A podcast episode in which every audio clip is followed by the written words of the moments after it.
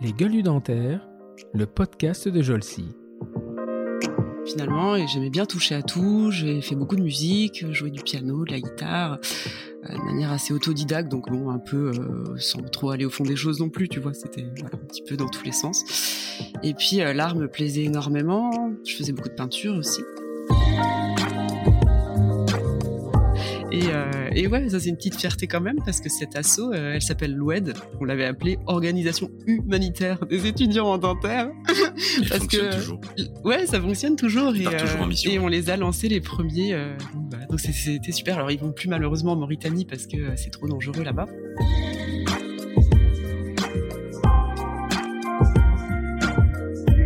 Colibri a un an tout juste, tu vois. Donc en plus avec le, Covid, ça, on a été un petit peu ralenti dans nos projets. Euh, donc effectivement, on a fait, euh, on fait les, les hypoplasies de l'émail, euh, ce qu'on appelle maintenant euh, gestion euh, ultra conservatrice euh, du secteur antérieur, parce que finalement, on parle d'éclaircissement, on parle de traitement de taches blanches, de, de stratification simplifiée, etc.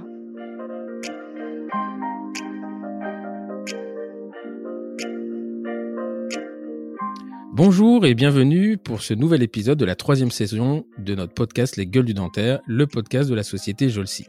Jolcy est un organisme de formation pour chirurgiens dentistes et assistantes dentaires qui gère notamment Endo Academy. Endo Academy propose un catalogue de formations originales et étendues. Que vous soyez étudiant, nouvellement diplômé, un praticien souhaitant vous mettre à jour en endodontie, ou encore si vous envisagez même de limiter votre exercice à l'endodontie, eh bien Jolcy a très probablement la formation qui vous convient. En présentiel, distanciel, travaux pratiques, tous les formats vous sont proposés. Retrouvez l'ensemble de nos formations sur www.endo-academie.ie.fr ou contactez nos coordinatrices de formation. Nul doute qu'elles vous trouveront ce que vous cherchez. Et en plus, vous validerez votre DPC. Pour ce nouvel épisode, je reçois les chouchous et loulous, les un gars et une fille de la dentisterie. Elle est dentiste au Mans, la ville des courses automobiles et des rillettes, et lui est dentiste dans la région de France où tu pleures deux fois, une fois quand tu arrives et une fois quand tu en pars. La fille est diplômée de l'UFR de Nantes, mais elle rêvait, apparaît-il, d'une carrière plutôt artistique. Mais l'art n'est pas un métier, enfin il paraît, et elle préfère assurer sa future survie professionnelle en ayant un vrai métier. Pourtant, elle n'y trouvera que peu d'intérêt après des études moroses à la faculté de Nantes et un début de carrière sans grand intérêt. Le gars, lui, est un peu plus âgé, diplômé de la faculté de Lille. Il est passionné des sports de glisse aquatique. Autant vous dire que pour être passionné de kite ou de planche à voile à Malo-les-Bains, ce n'est plus être passionné qu'il faut, mais être un peu zinzin quand même. Professionnellement, le gars et la fille, ils font à peu près, ils ont à peu près tous, le- les, tous les deux le même parcours. Ils écument les formations en esthétique existant en France et feront en parallèle la formation GRF de Gilles Tirlet et euh, Jean-Pierre Attal et le DU de Strasbourg. Pour les deux, apparemment, les rencontres de ces conférenciers ont retourné la vie, leur vie une première fois. C'est en 2016 que leur vie retournera une seconde fois, puisque c'est l'année de leur rencontre. Depuis, ils se sont mariés et ont fait beaucoup de conférences ensemble. Et la suite logique est alors apparue, la création de leur propre organisme de formation centré sur l'accompagnement, j'ai nommé Colibri. Leur site est, super léché, très joli, à l'image de la dentisterie qu'ils apprécient, et exercent chacun de leur côté dans leurs cabinets respectifs, au Mans et à Malo-les-Bains. D'après ce que j'ai compris, ils devront remercier Bill Gates ou Steve Jobs d'avoir développé tous les outils informatiques qui leur permettent de vivre ensemble sans l'être physiquement. J'ai le plaisir de recevoir aujourd'hui, pour ce nouvel épisode des Gueules du Nanterre, Chloé Plassard dans le rôle de la fille, de Chouchou, et Olivier Leroux dans le rôle du gars, Loulou. Bonjour Chouchou et Loulou. Bonjour Stéphane. Bonjour Stéphane. Voilà, donc je vous avais, je vous avais dit, hein, j'ai trouvé une, une accroche que j'ai trouvée sympa. Elle m'est venue euh, un jour dans la voiture. J'ai dit tiens, c'est Chouchou et Loulou. Et, euh, voilà, c'est euh, et c'est tout bien tout honneur. Justement, je trouve que c'est euh, c'est très admiratif parce que dans la formation, on a souvent des binômes. Euh, je pense bien, sûr- bien sûr à, à Gilles et, et, et- Jean-Pierre. Euh, je pense à Mathieu Collin et Mathieu Chotard euh, de For Your Smile. Et puis il y a Chloé et Olivier. Mais vous êtes, à ma connaissance, le seul couple, le seul couple binôme euh, en formation. Alors ici, il y a Gilles et Anne-Laure, mais Anne-Laure est plus dans la partie administrative. Mais euh, dans vos formations, euh, voilà. Puis je trouve que c'est assez frais. Et, et puis surtout, on reparlera du site parce que il est absolument magnifique, tout dans la finesse, tout le, le petit oiseau, euh, le logo. Enfin, euh, voilà. C'est euh, il fallait être artiste pour ça. donc bienvenue dans ce podcast et je vais, comme je le fais avec tous mes invités, je vais vous demander de vous présenter. Alors qui est Chloé, présentée par Chloé elle-même? Alors la fille. Euh, mais je suis, comme tu l'as dit, chirurgien dentiste au Mans. Euh, j'ai 39 ans, bientôt 40. Euh, et j'exerce maintenant dans mon cabinet, dans, l'hypercentre du Mans, là où je suis née, au pays des rillettes. Et ben, je me suis progressivement orientée en dentisterie esthétique que, j'exerce quasi exclusivement aujourd'hui. Donc au Mans, alors je sais que tu es associé avec un endodontiste. Exactement. Puisqu'il est en cours de, formation, de formation chez nous et c'est un, garçon très bien très très bien, David. Euh, et, donc vous avez un cabinet euh, de, vous êtes vous êtes plusieurs, je crois, vous êtes pas que deux. On hein. est trois, oui, on est mmh. trois. Donc euh, David qui est, spécialisé en endodontie, effectivement, avec qui j'ai beaucoup de chance de travailler parce que comme je suis une ah brêle en endo et, c'est surtout que sur le plan humain, il est, il est super. Lui. Extra, extra. C'est quelqu'un d'extrêmement rigoureux qui va au fond des choses, qui est d'une patience incroyable. donc avec qui j'apprécie beaucoup travailler. C'est vraiment quelqu'un qui a des vraies valeurs.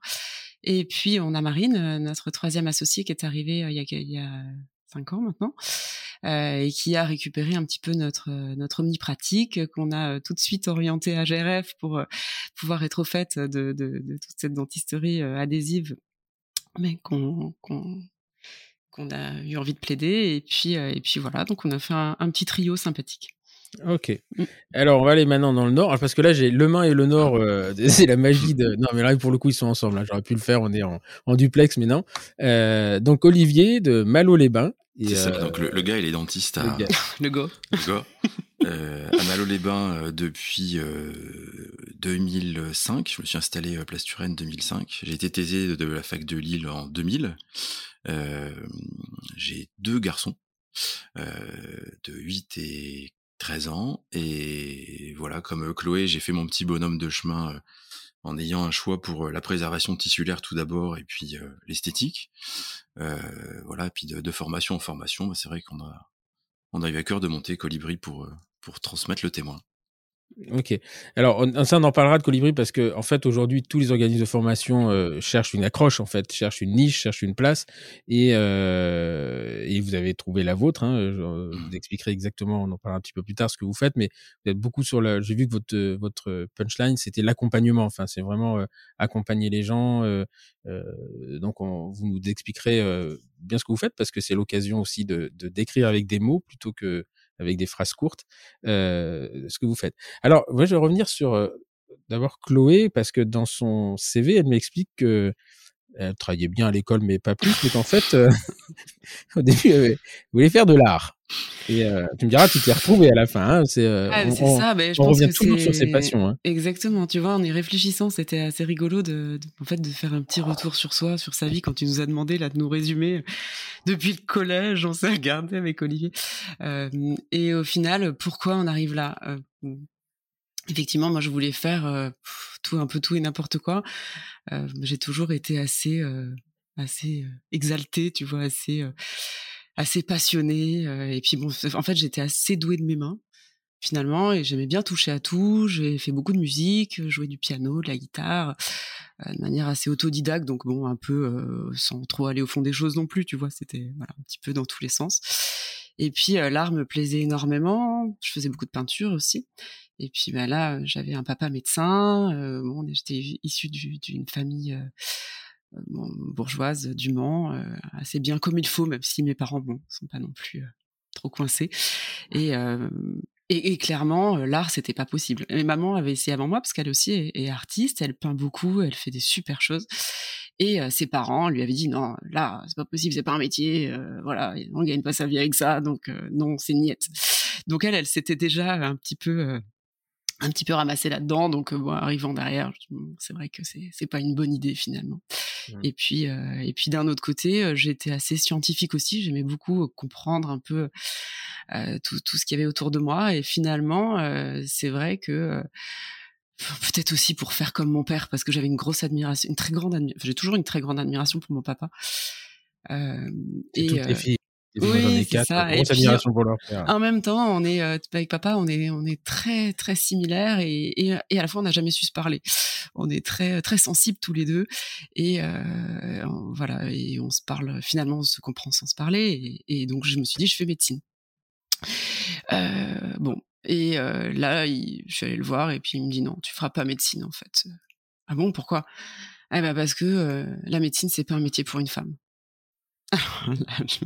Marrant ça, parce qu'il est médecin généraliste ou Non, il est radiologue. Alors, il est, en fait, plus exactement, il est neuroradiologue euh, parce qu'il a commencé en neurochir.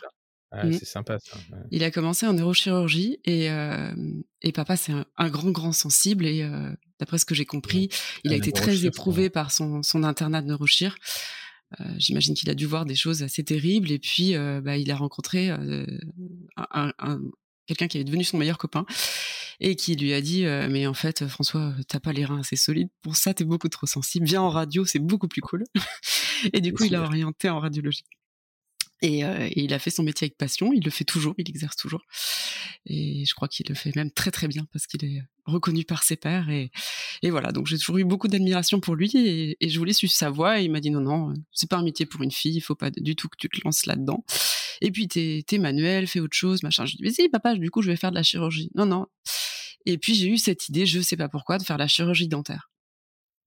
Et il m'a dit il m'a dit super. Il là, oui, hein, parfait. Euh, tu n'auras pas de garde, tu pourras avoir ton cabinet, tu seras libre. Et puis t'es doué avec tes mains, c'est parfait, ça match, c'est top, fais ça. Et, euh, et voilà, j'y suis allée, j'y suis allée pour ça. Et c'est vrai que après, j'ai euh, j'ai un petit peu déchanté sans euh, sans vouloir euh, mettre à mal la faculté de Nantes parce que c'est vrai que je, bon déjà je suis arrivée en P1, je savais absolument pas travailler travailler parce que j'avais rien fichu pendant toutes mes études, j'étais un petit peu sur mes mmh. acquis et à planer à 10 000 et donc en P1 je me suis ramassée euh, première B1, je suis arrivée 400 et quelques, enfin n'importe quoi. T'as fait de la P1 à, Angers, hein À Angers, ouais. Mmh.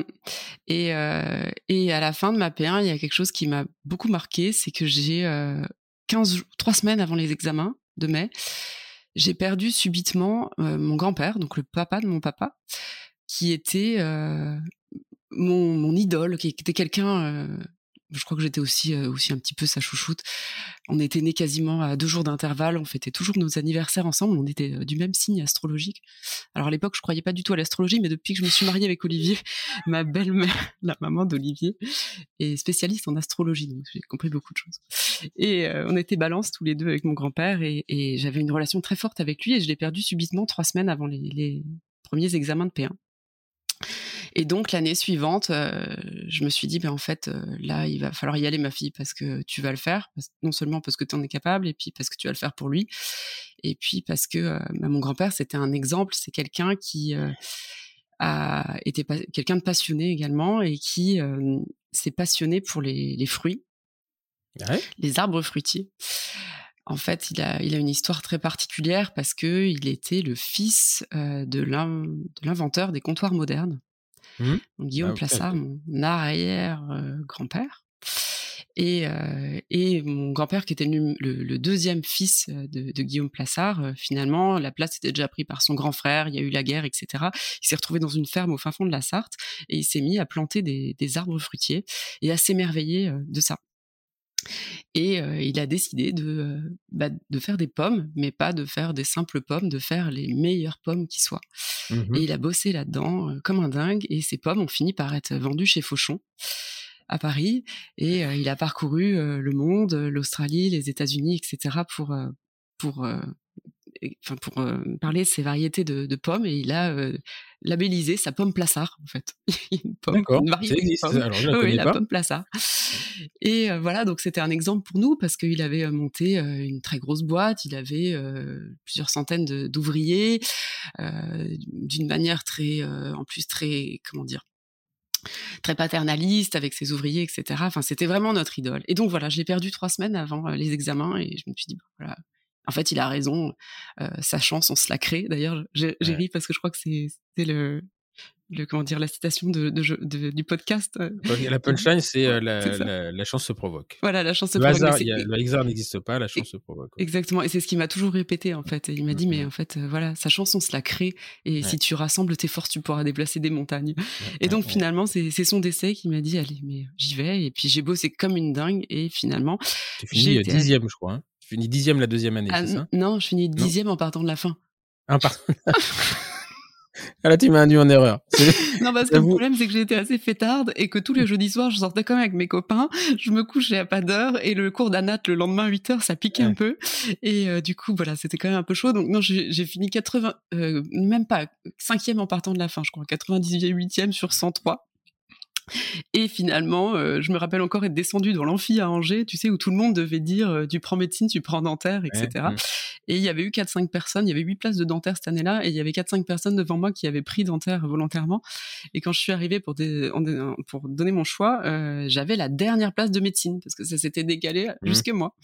Et là, je prends le micro, tout le monde me regarde, silence dans la salle, et je dis bah non, en fait, moi, je prends chirurgie dentaire. Et là, tout le monde se tait. Il y a un gars qui hurle eh Parce que c'était le suivant, lui. C'était le suivant qui finalement avait la place de médecine euh, que je lui avais laissée. Donc je pense que j'aurais dû le monnayer ce jour-là. et voilà. Et donc j'arrive à Nantes et finalement je suis extrêmement déçue parce que euh, bah, j'ai bossé euh, comme une dingue pour ce truc-là et et ça répond pas à mes attentes. Alors sans, sans froisser personne là-bas, bon j'ai trouvé que c'était moyennement intéressant. Bon la promo était pas voilà. Bon il y avait quelques personnes sympas, mais il y avait pas une ambiance de dingue. J'avais quitté aussi mes, mes, copains de médecine à Angers. Enfin, je m'y suis pas retrouvée du tout. Et finalement, mes études, c'était un peu un sacerdoce. Et, euh, et, mes quelques années de remplat derrière, oui, m'ont pas, pas trop, trop passionné. Alors ça, on va, on, reviendra juste après.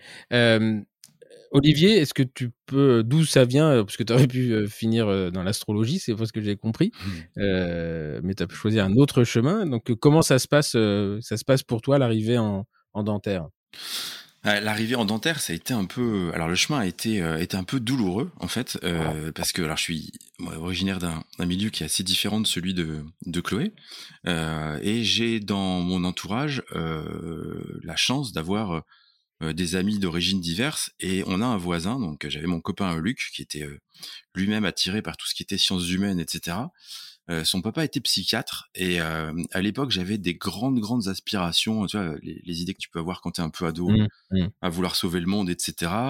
Et euh, je pense que j'avais développé franchement une vraie vocation médicale. Donc j'avais envie tantôt d'aller faire médecin aux pieds nus, tu vois, de parcourir l'Afrique, l'Afrique et de et de sauver les enfants, etc. Et puis inspiré par bah, par ces fréquentations là, je me suis moi-même tourné vers les sciences humaines et j'avais décidé de faire psychiatre. Mmh. Mais je n'avais décidé de faire que psychiatre en fait. Et ça a été mon ma tu vois ma, ma grosse erreur en fait. Donc on y reviendra certainement plus tard. Euh. mais euh, voilà, si j'ai un regret, c'est ça, c'est de n'avoir préparé finalement aucune autre éventualité. Mmh Donc premier P1 euh, planté allègrement, j'ai complètement dans les choux. Deuxième P1 reçu, mais pas en médecine. Euh, donc là, ça a été la douche froide. Franchement, j'ai cru que la, terre s'ouvrait sous mes pieds. C'était terrible. Et du coup, euh, en suivant le flow, j'allais dire, du, logique des événements, j'arrive en P2 en dentaire parce que j'avais pas d'autre choix. À l'époque, il n'y avait pas forcément d'alternative ou alors de partir vraiment dans autre chose. Euh, et là, ça a été une année compliquée. Ça serait un euphémisme. Tu vois, c'est vraiment, c'était mmh. vraiment une détresse. Euh, j'avais l'impression de vivre un cauchemar, de pas être chez moi, euh, euh, d'être dans un endroit où dont je connais, je connaissais absolument pas ce métier. et après, j'ai eu la chance de faire d'excellentes rencontres. Donc, mais en fait, c'est, ça c'est super intéressant parce que euh, globalement, alors ça a très très bien tourné après, euh, c'est indiscutable, mais ce que je veux dire, c'est que euh, cette profession est pas valorisée, quoi. C'est-à-dire que il n'est pas normal que finalement, alors à part Chloé, mais c'est même elle l'a pris parce que sans connaître ce que c'était. Et d'ailleurs, il y a ah une petite froide derrière. Mmh.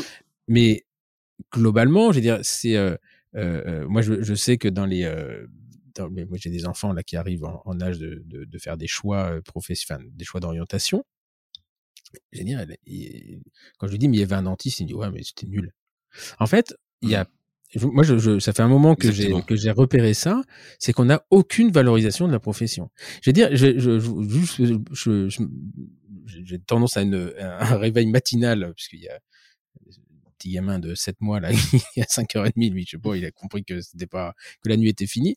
Et donc je, je, je dis des conneries le, le, matin et je tombais sur un sur un groupe euh, Facebook, je sais plus ce que c'était, enfin des conneries, une, une, fille qui dit euh, voilà, je me suis fait poser un onlay euh, un au, au Sénégal, j'ai mal au froid, je profite, enfin, je suis en vacances chez ma sœur à Paris. Le dentiste me dit qu'il peut pas voir à la radio ce qu'il y a dessous parce que c'est c'est trop trop opaque. Il me propose de le démonter. Qu'est-ce que vous en pensez? Enfin, t'es sûr, wanted, machin, etc. Mais il faut voir les réponses des gens. Ne fais pas confiance au dentiste. En mmh. gros, prends autant d'informations jusqu'à ce que tu tu entendes ce que tu as envie d'entendre, quoi. Donc, il y a une connotation d'escroc. Il y a une connotation euh, euh, de, de, gens pas fiables. Il y a une connotation des gens qui font mal. Il y a une connotation de gens qui veulent faire du fric. Qu'est-ce qui, qu'est-ce qui peut motiver des gens à aller dans cette profession? Et euh, alors, au moment où on enregistre, il n'est pas sorti, mais il y a, il y a j'ai enregistré un podcast avec, dont là où je suis particulièrement fier avec un monsieur qui s'appelle Philippe Silbertsan, qui est un, qui est prof à, à l'EM Lyon, qui était qui était un de mes enseignants quand j'ai fait mon MBA. Et euh, non, d'ailleurs, c'est pas lui qui l'a dit. C'est euh, pour le coup, le podcast est sorti. C'est Jacques Charon qui dit. Mais est-ce que tu, tu sais que il y a l'artiche euh, dans le Nord, c'est un argot pour dire l'argent, et ratiche pour les hein, et, euh, euh, je vous invite quand même à écouter le podcast de Jacques Charon parce mmh. que on se marre comme ça depuis le donc il dit tu vois déjà dès le départ il y a un problème avec l'argent quoi. Si on a inversé une lettre et on en a fait la ratiche et l'artiche. Et donc je trouve ça triste parce que toi tu te retrouves euh, finalement tu dis le, le monde s'écroule parce que c'est ok tu voulais faire psychiatre mais globalement euh, tu te, on te dit bah tu peux tu feras pas psychiatre t'en es pas capable en gros c'est ça. t'as allé faire dentaire et après on s'étonne et après, on s'étonne que les étudiants soient pas motivés. il, y en a, il y en a énormément dans ce cas-là, si tu veux. Et, euh, euh, moi, ce qui m'avait, euh, j'ai beaucoup aimé l'échange que tu as eu, notamment avec avec Nicolas Boutin sur sur cet mmh. aspect-là. Il a connu une phase comme ça, et lui, il a eu, j'allais dire, la ressource, j'ai l'intelligence de de pendant cette période-là d'aller chercher des terrains de stage, d'aller l'été. je me souviens, c'était en août, je crois. Il a même eu mmh. des problèmes pour trouver ce euh, ce dentiste là qui est, qui est aujourd'hui euh, devenu son, voisin, son voisin. et euh, en fait c'est très bien c'est génial ce qu'il a fait. Et moi à l'époque j'étais pas dans cet état d'esprit là parce que pour moi dentaire ça faisait pas partie du médical mmh. d'une part. Et, et deuxièmement j'étais tellement terrassé par la douleur de pas avoir eu médecine que j'ai passé un été au résultat du P1 qui m'a pas permis si tu veux euh, de faire cette démarche là mais il y en a il y, en a un qui est exactement qui était exactement dans ta situation c'est Vianney Descroix je sais pas si tu connais Vianney. Vianney, il a, il a ce parcours-là. Lui, il voulait être psychiatre, mais dès le départ. Mmh.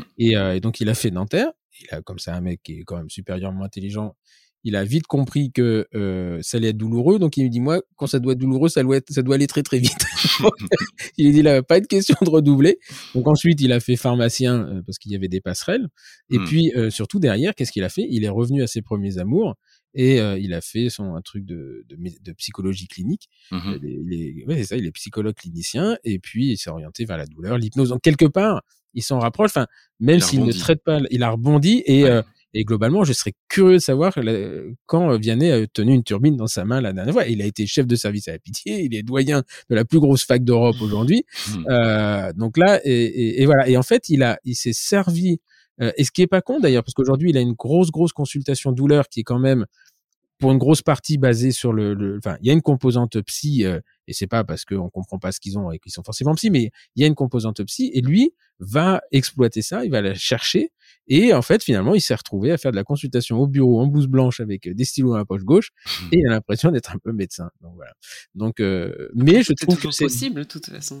tout est possible, mais ce que je trouve que ce que tu racontes, c'est que euh, pourquoi notre profession n'est pas valorisée à ce point-là, dire pourquoi, euh, pourquoi autant de gens s'y retrouvent par défaut? Donc finalement, on se retrouve avec les seuls qui sont motivés, c'est les enfants de dentistes qui mmh. finissent là-dedans.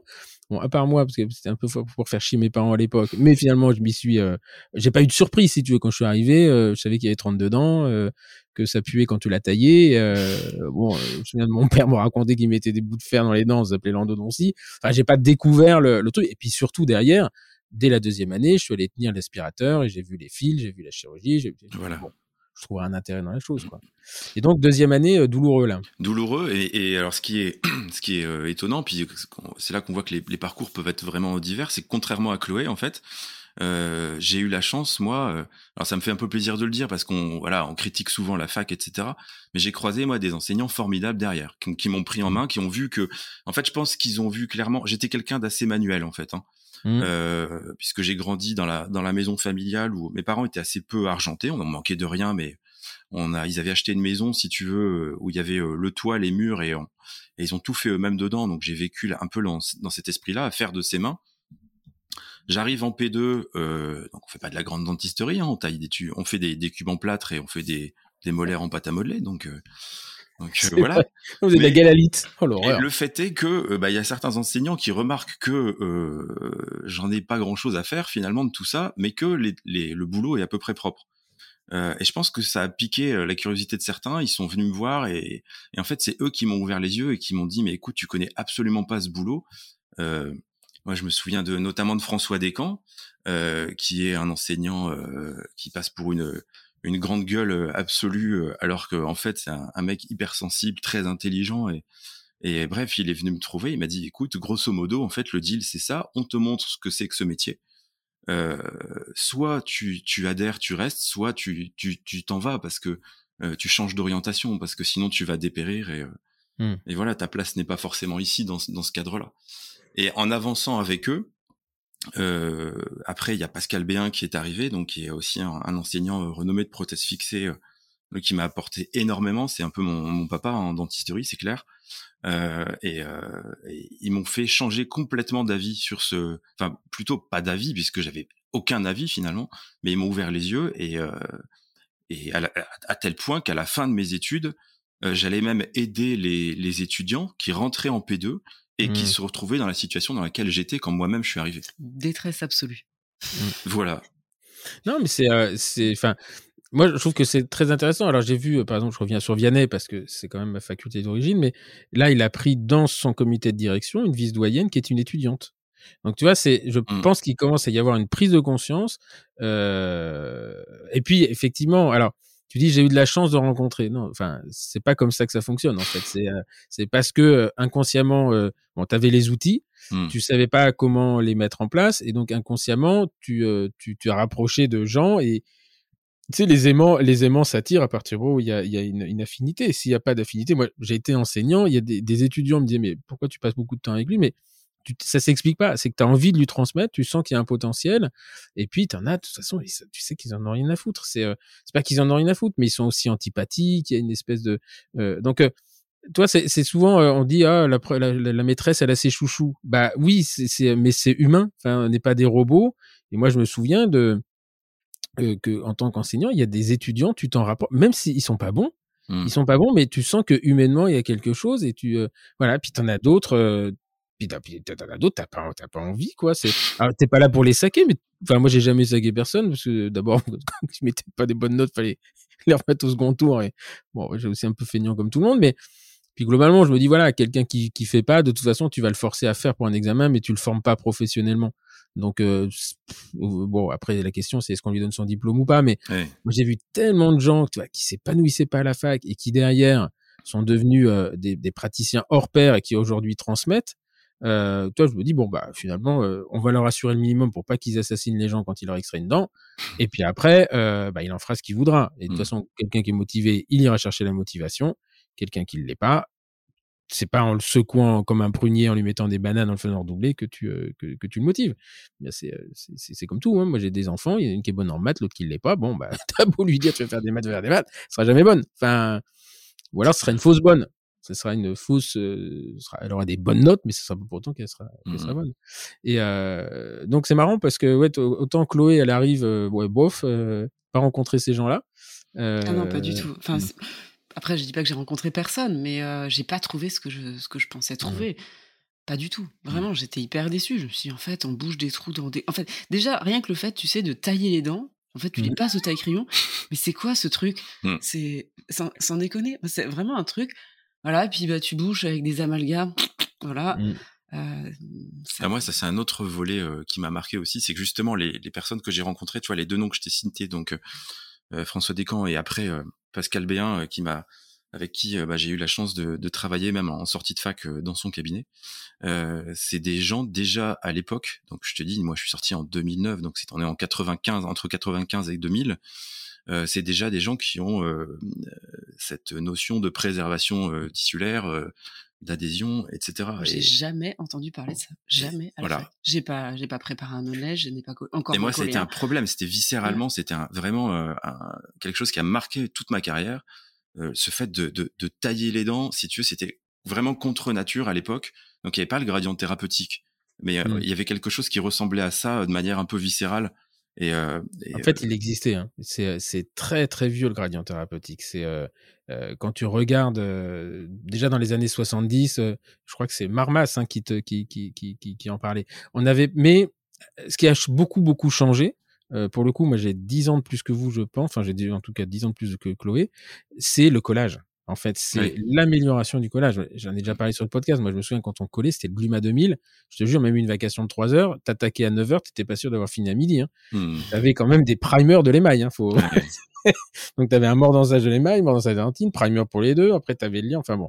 Donc, euh, euh, je pense que ce qui a considérablement amélioré, euh, euh enfin, faire un boom à la dentisterie adhésive, c'est que tu pouvais adhérer.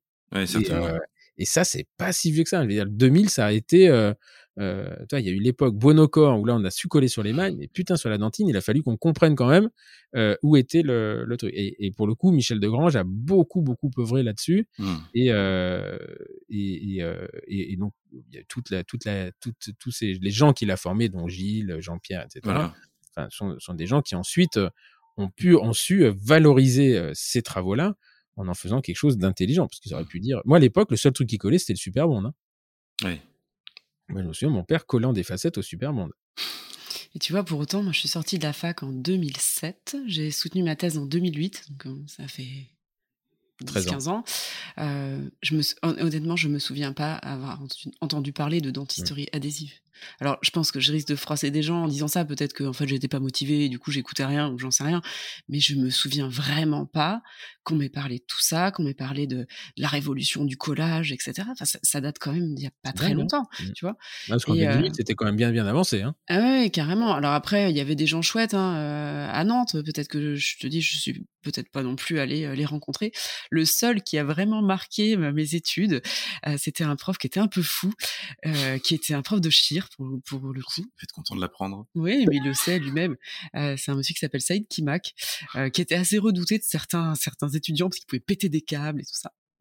Et en fait, avec lui, un jour, j'ai eu une idée parce que comme je m'emmerdais un peu pendant les études, j'avais rencontré euh, une amie de mes parents qui avait une association humanitaire en Mauritanie pour lutter contre la malnutrition. Je devais être en quoi, quatrième année, un truc comme ça.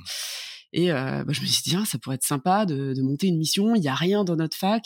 Les étudiants en médecine en face, ils avaient une, une asso qui s'appelait Anofel. Ils allaient à Madagascar ou, ou, je ne sais où. Et euh, bon, on pourrait, on pourrait faire ça. On pourrait monter une mission, euh, partir là-bas, donc euh, dans l'asso euh, de, de l'ami de mes parents là, en Mauritanie, c'était à Attar, en plein désert. Et, et donc voilà, et nous voilà avec des copains. On, on, monte une petite équipe de 5-6 et on en parle au prof, et puis tout le monde dit oh non, nul. Enfin, mmh. Et c'est le seul qui nous suit, c'est Saïd Kimak, qui dit ouais, ouais, moi je viens avec vous, parce qu'en fait il était marocain. Euh, d'origine et, euh, vraiment c'était quelqu'un de, de, de, super érudit, super sage, tu sais.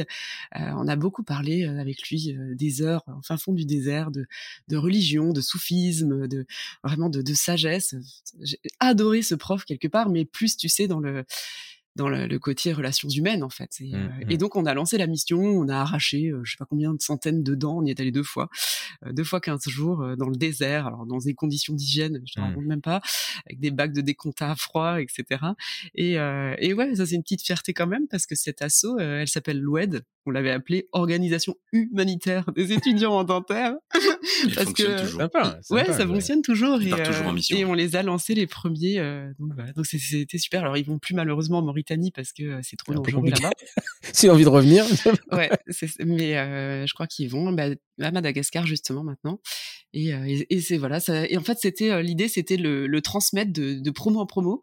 Et c'était, on partait à un binôme D3 T1 et ensuite tu, tu le refourguais au, au, au, suivant et puis et ça se perdurait. Et en fait, ça a fonctionné. Donc c'était sympa. tu vois et c'est le seul prof qui nous a suivis, c'était lui. Et, euh, et, on avait trouvé euh, du fric un peu partout auprès des fournisseurs. Hein. C'était, vraiment super. Super expérience de fac et pour le coup, Comme ça, quoi, tu vois. très, très beau Alors, tu vois qu'en en grattant, tu retrouves quelque chose de Oui, positif. il y a quoi. toujours du positif. Mais euh, non, après, ce que, ce que ça montre aussi euh, que, que, alors souvent on dit c'est incroyable la formation post-universitaire, ils font tous du fric avec ça, etc. En fait, c'est beaucoup plus beaucoup plus profond que ça. C'est-à-dire que on se retrouve, on se retrouve quand même. Euh, il y a un tel décalage entre euh, la réalité et l'enseignement de, de bah, pas de base, mais l'enseignement initial, que euh, voilà. Et alors c'est aussi quelque chose qui était critiqué à l'université, c'est qu'on nous, on nous reprochait de ne rien dire quand j'étais professeur à l'université. On, nous- on nous dit oui, de toute façon, vous faites une- un, un enseignement euh, initial merdique pour pouvoir vendre vos DU derrière Ouais, super. Mm.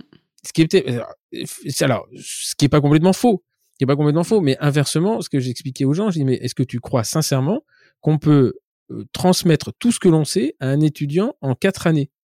Enfin cinq années cinq, années c'est impossible. C'est impossible. Donc euh, euh, euh, globalement les gestes c'est comme moi ma fille vient de faire la conduite accompagnée elle a le droit de conduire elle a le sésame sers un, un chouïa les fesses quand même. Hein. Moi, je me suis remis à mes prières parce que je crois qu'on est un peu à droite là quand même. Il m'a dit ton conduire à droite. Oui, mais enfin là, on est quand même très très à droite. Donc, euh, ce que je veux dire, c'est que derrière, euh, euh, c'est pas en ayant fait euh, trois endos, euh, deux couronnes, trois innés euh, euh, et éventuellement une facette si tu as eu la chance de tomber sur le cas et l'enseignant que tu peux faire ça dans ton cabinet, quoi. Mais par contre, ce que j'ai, ce que je reproche beaucoup moi à l'université et ils le savent, c'est que euh, en fait on en oublie même euh, euh, à vouloir être hyper fondamental dans le truc, on en oublie l'essentiel. En endo, moi je me souviens, il y avait des cours au troisième année qui duraient deux heures sur l'irrigation, Mhm. deux heures sur l'irrigation pour qu'à la fin on te dise faut mettre de l'eau de javel dans les canaux. Non mais quel est l'intérêt à un étudiant de troisième année d'aller lui parler de laser, de trucs? Et le mec il sait même pas qu'il y a un canal. Tu vois Et, c'est ça que que que, j'ai reproché à l'université, c'est de vouloir euh, traiter des sujets dans le fond du fond avec des questions d'examen où même moi des fois j'arrive même pas à répondre. Hein, mais il y a, un- côté, euh, euh, alors pas tous, hein, il y a quand même un- une grosse partie là-dedans, un côté de sadisme, de censeur, de sanctionnaire, de sanction, et pas dans la transmission. Et ça, je pense que les étudiants, ils se trompent pas. Et le jour où tu trouves quelqu'un qui est plus dans la transmission que la sanction, bah, tu t'accroches à lui, tu t'accroches à lui parce que tu dis là, là, là, là, il y a, y y quelque chose. C'est sûr, et puis, chose. et puis des, des enseignants qui sont sur le terrain aussi. Souvent, tu as quand même, euh, t'es face à des universitaires, alors qui sont des puits de savoir, des puits de science, il n'y a, aucun souci là-dessus. Mais par contre, qui sont pas des gens de terrain. Donc, ils sont complètement en dehors des réalités euh, de ton quotidien, toi, dans ton cabinet. Donc, quand tu arrives, tu sors de la fac et que tu te rends compte que bah, la vraie vie, c'est pas ce qu'on t'a appris dans les bouquins, tu déchantes un petit peu. Mm, mm. Euh, C'est la différence entre le savoir et le savoir-faire. C'est euh, tu, tu peux connaître mais ne pas avoir la main. Et et alors je leur dis, je l'ai dit déjà dix fois sur ce podcast, mais on est une des rares professions avec la médecine et les pharma euh, à être en fait à avoir des diplômes universitaires professionnalisants. Tous les autres, c'est l'université leur donne le savoir et ensuite ils vont dans une école. Hein, les avocats, ils font leur master de master de droit, master de droit, tu passes un concours, tu rentres à l'école d'avocat. C'est pas parce que t'as beau être le meilleur master, le, major en master 2 euh, euh, de droit euh, civil ou public, je sais pas, j'ai jamais rien compris à ce truc-là, et pas être avocat. Mais ce que je veux dire, c'est que donc en plus il y a une évolution du recrutement dans les dans les universités, qui va directement. Le parcours, c'est euh, T1 internat, 3 ans d'internat, assistant, MCU. Moi, j'ai j'ai formé, euh, j'ai formé une, une, une étudiante, enfin une, une personne qui est, qui est qui est MCU, qui sera PU parce que de toute façon c'est son seul objectif. Je l'ai formée au DU, elle sait soigner des gens, mais euh, globalement, tu lui demandes la couleur d'une feuille de soin, elle dit bah je sais pas. Et euh, verte, non, c'est la carte verte. Non, non, non, elle est marron. Mais euh, et comment veux-tu, à un moment donné, euh, que cette personne te transmette, euh, te dire voilà comme ça, t'es dans un cabinet? Et inversement, si tu veux, c'est- il y a une scission derrière où les mecs se disent non mais attends ils ont rien compris un cabinet c'est pas ça. Et là ça commence à faire un peu n'importe quoi. On met plus la digue on colle le machin etc on fait cinq dents d'un seul coup etc donc euh, il y a un défaut de la mission. Et pour le coup c'est pas forcément enfin j'incrimine pas uniquement les universitaires.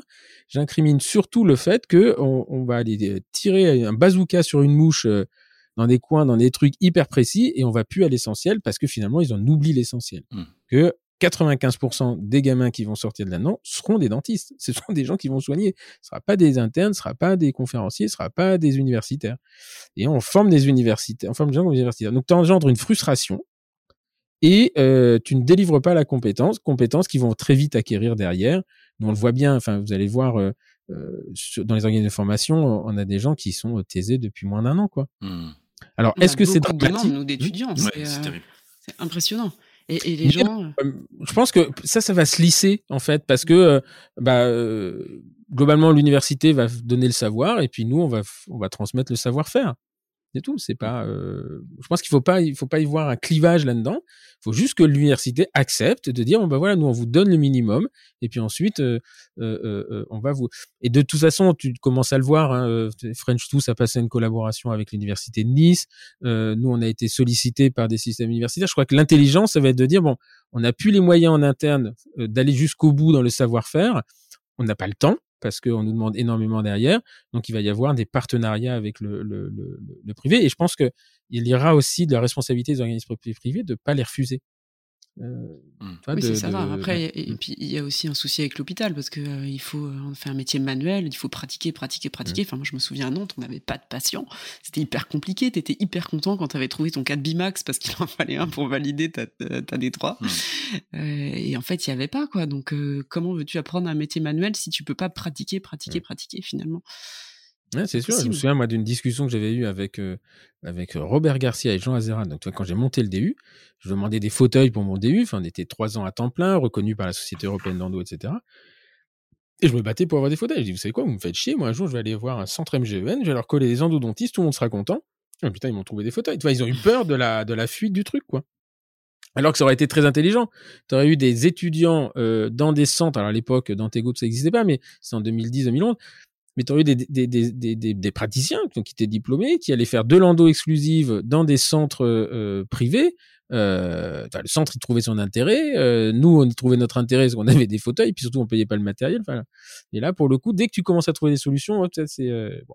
Donc ça, c'est un, c'est, un truc. Donc, euh, vous avez 8, bon, 8 ans de, de, de, de, décalage. Et donc, très rapidement, enfin, toi, Chloé, tu dis, c'est vraiment la, la rencontre avec GRF qui, ah ouais ben, qui m'a montré qu'on pouvait faire de l'art sur des dents, quoi. Franchement, c'était vraiment ça, vraiment. Euh, moi, j'en ai pas, je l'ai raconté à Gilles il y a pas très longtemps. C'était pas pour euh, lui cirer les pompes loin de là, mais j'étais euh, collaboratrice au Mans depuis trois ans, trois quatre ans. Franchement, je trouvais, enfin, mon métier, j'étais hyper déçue par mon métier parce que je trouvais que boucher des trous dans des dents, ça n'avait pas d'intérêt.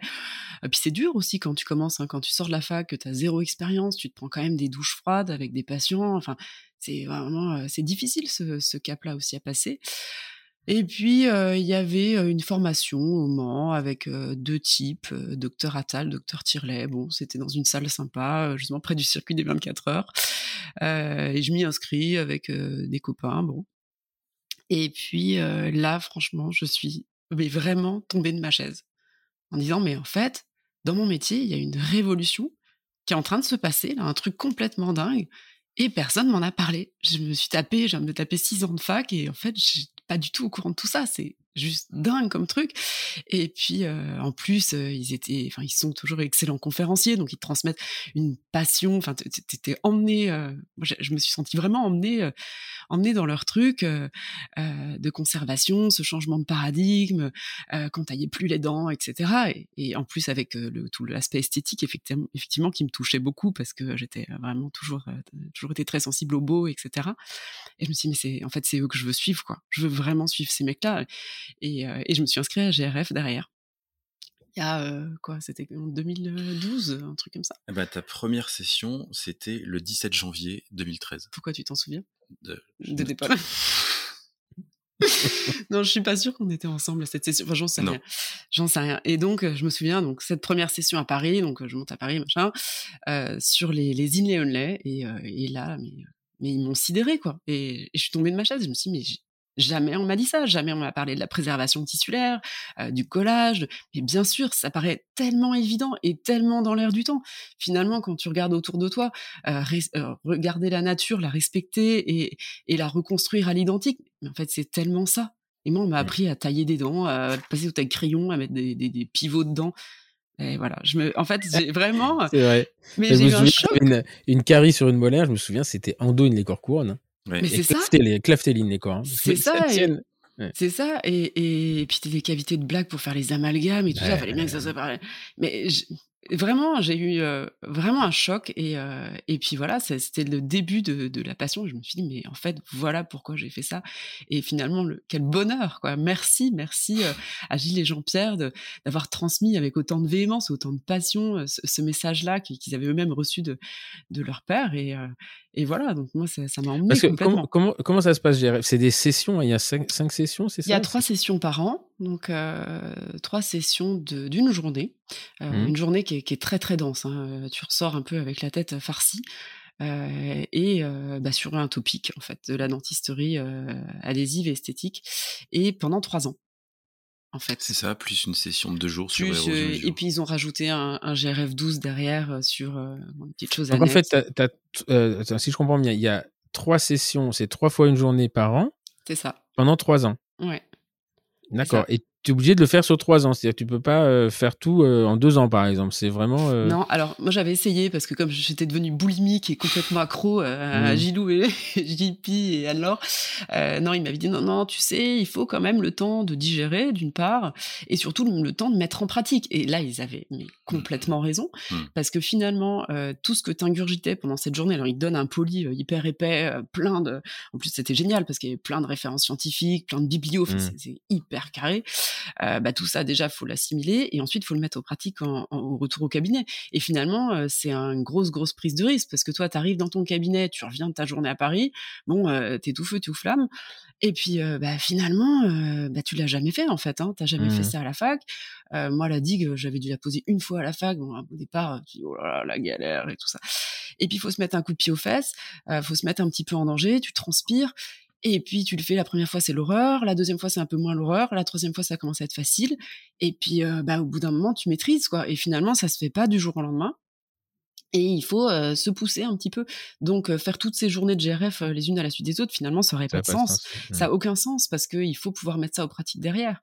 Mmh. et, et trois journées en une année, finalement, ouais, c'est mmh. finalement c'est même déjà beaucoup parce que c'est beaucoup d'infos. Et euh, il faut pouvoir avoir aussi le recul, tu vois, de, bah, de s'être peut-être planté sur certains cas, etc., pour en reparler, comprendre les prochaines données qui vont te, qui vont te fournir. Et euh, non, non, finalement, c'est excessivement intelligent leur truc. Et donc, ils ont, ils ont, en fait, ils ont trois années, donc ça leur fait neuf jours de formation par an. Parce qu'ils ont trois. Euh, neuf jours en tout, en neuf jours en trois ans. Oui, non, mais en fait, parce que j'arrive, il a essayé de m'expliquer, mais j'ai pas bien compris. Donc lui, en fait, ils ont trois promos en même dans la même année, en fait. Ah oui, après ils ont plusieurs promos, mais même plus que ça maintenant, hein, je crois, parce que euh, ils, ils, font beaucoup beaucoup de journées. Euh, là, on a mmh voulu organiser un truc avec Gilles. Euh, on lui a proposé un truc un peu dingo en fin d'année de, de, faire une petite conf euh, sur le circuit avec un, un roulage voiture derrière. Donc, euh, mmh on est hyper touché parce qu'il a accepté l'invitation. Mais alors, pour trouver une, un créneau dispo, c'était hyper compliqué. En fait, il en avait deux dans l'année. Donc, ouais, donc voilà, ouais. parce qu'ils sont tout le temps, tout le temps en, en GRF. Ah ouais, et puis c'est un choix, je crois. Hein. Il a, il a, et un jour, il m'a dit plutôt que d'aller là-bas, j'ai demandé aux gens de venir me voir. Donc, mmh et finalement, ils forment plus de gens. Bien sûr. Euh, ils forment plus de gens en faisant comme ça qu'en qu se déplaçant dans les, les droite à gauche. Quoi. Bien sûr. Et donc toi, Olivier, c'est euh, bah, pareil, c'est une, une, rencontre euh, qui alors fait pas que. Pas tout à fait pareil. En fait, euh, si tu veux, moi j'avais déjà, euh, comme j'avais, euh, comme j'en ai parlé tout à l'heure, j'ai déjà baigné un peu dans l'adhésion, voire même un peu beaucoup au travers Pascal Béin.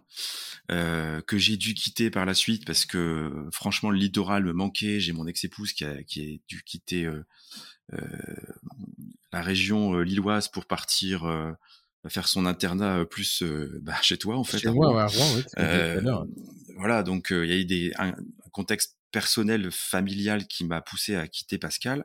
Euh, je suis resté quelques Parce qu'il était où lui? Il était, lui, il était euh, à Lille, à Lille, plein à Lille, centre, euh, pas très loin de la fac. Et, et, du coup, je me suis retrouvé un petit peu là ben, dans une dentisterie, on va dire plus conventionnelle, mmh. en faisant des remplacements, des collaborations. J'ai continué à me former. Mais par contre, bah, j'avais perdu cet écho-là.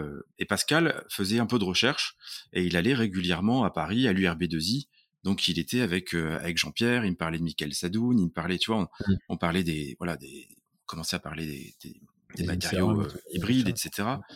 Euh, donc voilà.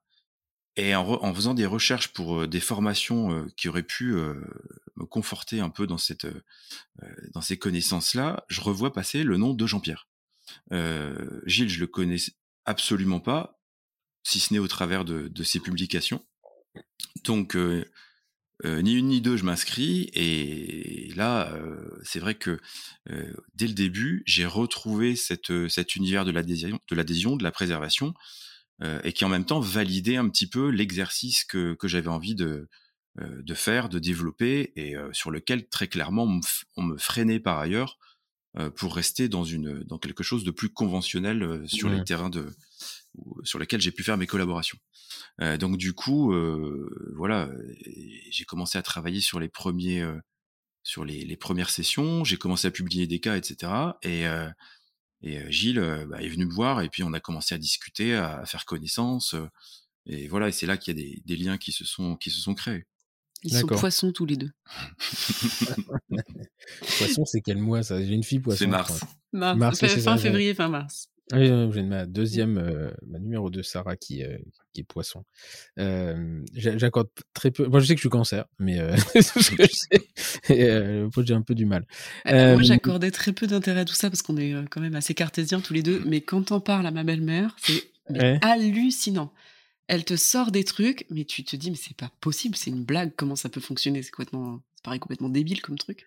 Et finalement, c'est assez étrange parce que euh, moi, tout, j'ai beaucoup, beaucoup d'amis qui sont poissons et c'est des gens qui ont tous une sensibilité assez, euh, mmh. assez incroyable et euh, c'est assez drôle finalement quand ils C'est le, cas de ma fille d'ailleurs. Mmh. Elle a une sensibilité très, très particulière. pas sortie des roseaux, moi. Enfin bon. et donc. Parce que y a, y a, par contre, chez GRF, je me trompe peut-être, mais il n'y a pas de travaux pratiques. Hein. C'est ça. Alors c'est souvent ce que les gens leur reprochent, euh, il n'y a pas de mise en pratique, etc. Euh, au final, enfin nous, tous les deux, pour, pour l'avoir fait, euh, c'est tellement, ils te donnent mmh. tellement la recette de cuisine, tu vois, tu as le poli, franchement, tu as toute la base scientifique, etc., le step by step, tu n'as plus qu'à rentrer au cabinet, tu as le truc à côté de toi, et puis tu suis la recette, tu le fais. Mmh. Donc finalement, c'est pas très grave, même pas grave du tout. Après ça, on a, euh, on a tous les deux enchaîné alors, à deux années d'écart, enfin une année d'écart sur le, DU à Strasbourg. Le DU de Strasbourg, mmh, mmh. Mmh. Avec, euh, on a eu la chance d'être formé dans les derniers par René Par René Sarfati, que j'ai personnellement adoré, euh, tant sur le plan humain que sur le plan technique. Et, et là, bah là, on faisait du TP et c'est vrai que bon, c'était super aussi, mais moi, je trouve que finalement, le TP, c'est vrai que c'est pas la vraie vie. Tu vois, t'es sur des, des phrases à côte, t'es pas dans les mmh. conditions du réel. Bon, c'est un peu ennuyeux, c'est un peu rébarbatif. Et, c'est... et puis, c'est surtout une, mise en œuvre hyper complexe, quoi. Donc, c'est très long. Euh, bon, mais après, voilà, on a appris des choses aussi. On va pas, on va pas le renier, mais c'est vrai que GRF, c'est pas. Vous travaillez sur Fantôme là-bas ou sur la table? Euh, Les deux. Les, deux. Ouais, les deux. Ils ont des super salles de, fantômes à Strasbourg, mmh, hein, mmh, tu sais, avec des trucs euh, étudiés par Pininfarina. Là, c'est, ça m'a parlé. et euh, non, non, c'était super. Mais euh, c'est vrai que bah, GRF, ça m'a pas, en tout cas, moi, pénalisé du tout parce que tu as ton cabinet. par contre, il faut avoir son cabinet, bien entendu. Il faut bosser derrière parce qu'il faut pouvoir rentrer le lendemain, dès le lendemain et hop, mettre le truc en pratique. Et, et, voilà, maintenant c'est vrai qu'en en parlant avec bah, les gens qu'on a pu croiser dans les conférences, etc., des anciens GRFistes ou pas, bah, t'as des gens, ils n'y arrivent pas, quoi. Ils n'arrivent pas à se mettre ce coup de pied aux fesses de dire allez, je le mets en route. Mmh, mmh. ou pas forcément tous avec, la, avec le même degré, j'allais dire, de réalisation. Il y en a qui vont impliquer 30, 40, 60. Ouais, mais en fait, souvent, franchement, quand on, quand on parle un peu avec les gens, je pense qu'il y a beaucoup de gens qui, qui n'ont pas peut-être pas suffisamment confiance en eux ou qui ont peur. Ou... Ah, il peut y avoir un problème de confiance, il y, a un problème de, de, mise en place de la courbe d'apprentissage aussi euh, par rapport à, euh, l'expérience clinique. Je suis assez d'accord avec Olivier, en fait. C'est la courbe d'apprentissage, je vais te dire, euh, c'est comme quand tu te mets à courir. Hein. C'est euh, t'as beau euh, t'as beau avoir des cours de coach de machin, euh, faut y aller, faut mettre les baskets. Et puis t'as celui t'as celui qui va se lever, qui va avoir la motivation pour tous les jours y aller à 7 heures. Et puis t'as celui qui va faire une fois, deux fois, la troisième fois, dire ah putain en fait j'ai oublié, là aujourd'hui je peux pas. Et puis c'est mort. Et mmh pourtant au départ on a tous le même potentiel, on a deux jambes et, et, des poumons. Oui, mais c'est vrai que c'est super dur, c'est super difficile. C'est une grosse prise de risque hein, de se mettre, de mettre en pratique sur un patient.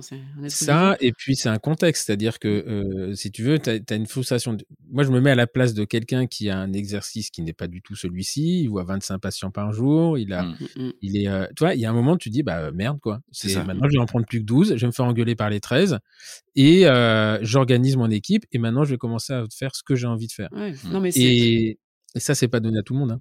Et c'est vrai que nous, en y réfléchissant, enfin, en tout cas moi personnellement, j'ai eu la chance de rencontrer Gilles et Jean-Pierre finalement au meilleur moment parce que j'étais collaboratrice. Euh, alors après, enfin, j'ai commencé GRS, je venais tout juste d'acheter mon cabinet, donc tu vois, j'avais pas encore euh, effectivement ces 30-40 patients avec mmh. un chiffre d'enfer, etc.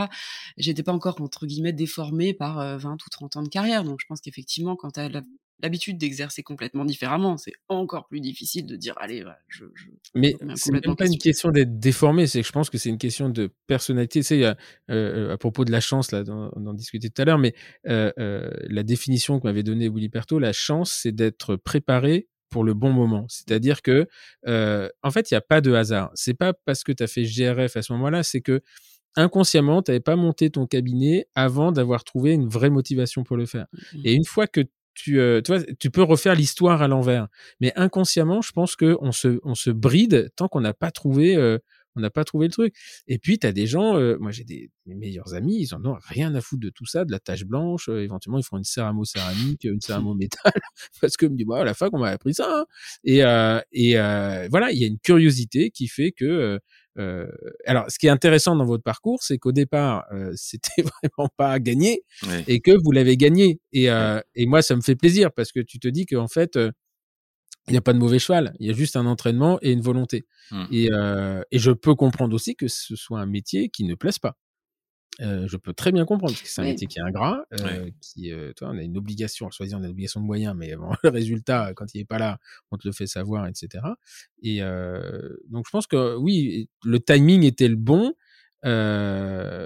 mais c'est toi qui l'as fait le timing. Toi, ce que je, enfin, je sais pas comment expliquer ça. Bah, c'est-à-dire que, le métier, on peut le rendre, on peut choisir de, de, de, le faire évoluer et puis de le rendre intéressant. Exactement. dans sa pratique, tu reprenais, je reprends ton exemple de tout à l'heure du gars qui voit 25 patients par jour. Euh, bon, euh, je pense que 25 patients par jour à mettre des plombs toute la journée, il va pas forcément trouver ça euh, très épanouissant, mais au bout d'un moment, s'il tranche et qu'il décide de franchir le pas, bah, c'est lui-même qui va créer son, j'allais dire, son propre épanouissement professionnel. Exactement. Et il va peut-être pas le trouver là où nous on l'aurait. Donc si tu veux, c'est, c'est, moi je, je, je, je, suis, je suis très très prudent sur, ouais, c'est un exercice, c'est nul, machin. C'est l'exercice, il est chacun le sien. Après, euh, je pense que la sanction, elle arrive à 40, 45, 50. Ouais, c'est ça. Tu te dis, putain, j'ai fait la moitié, il m'en reste autant à faire. Et là, je suis épuisé. En mmh. fait, il y a des gens qui sont épuisés. L'histoire du, du burn-out, si tu veux, il n'y a pas de secret. Je dis pas qu'il y a que ces gens-là qui font des burn-out, mais il y a un moment, tu t'épuises. C'est-à-dire que tu n'as pas d'intérêt, tu n'as pas de curiosité, tu découvres un jour, tu dis, putain, il y a, ah ouais, il y a des trucs nouveaux, en fait. là, ce que vous avez vécu, vous, euh, avec le collage, nous, on l'a connu avec la rotation continue, enfin, l'instrumentation mécanisée. Ouais t'avais, t'avais, au début, personne n'y croyait, hein, personne en 96, 97, attends, ils sont ma boule, les mecs, ça pète, machin, etc. Et, euh, et aujourd'hui, c'est, euh, bah, voilà, c'est, c'est, c'est, les gens ne savent même pas qu'il y avait un truc avant. Mmh. Ouais, on arrive sur, donc t'as des déplacements de génération aussi. Et puis, euh, et puis t'as des, des gens qui sont motivés jusqu'à la fin de leur carrière professionnelle, qui continuent, puis t'en as qui lâchent la rampe à 50, 55 en disant putain mais je, je peux pas finir comme ça quoi. Enfin, et, mais moi je peux comprendre hein, parce que des fois je me dis euh, quand t'aimes pas ce que tu fais, ça va être dur quand même. Hein. C'est en plus extrêmement stressant. On travaille quand même sur 2 mm en permanence, avec une concentration, à gérer la douleur de l'autre. C'est pas évident. Et puis avec un métier qui, comme tu disais tout à l'heure, pas très bonne presse. Donc euh, bon, t'es jamais. Et c'est aussi ce qui est un peu jouissif de voir, euh, tu vois, des, praticiens qui, justement, à partir de cette tranche d'âge, c'est-à-dire un peu la mienne, hein, en fait, hein, on va pas se mentir, entre 45 et 50 ans, bon, ils commencent à, voilà, à mettre un, coup d'arrêt, à poser un genou, et puis. Euh, et puis ils viennent aux formations et, et on arrive à, à, leur instiller un petit quelque chose, tu vois, une petite étoile quelque part et ils se disent mince, c'est vrai, il y a autre chose, il y a, y a, un autre possible en fait dans mon exercice. Mmh. Et ça, c'est ça, c'est vraiment sympa. Ouais. Et c'est euh, c'est le rôle des formateurs. Hein. C'est mmh euh, moi je dis toujours il y a l'information et la formation. Ouais. Et, euh, et, quand on me dit mais t'es partout, je dis non je suis pas partout, mais par contre il faut informer les gens. Dis voilà ça existe, mmh. ça existe et on peut vous accompagner. Et nous notre rôle c'est de, de, de, donner envie.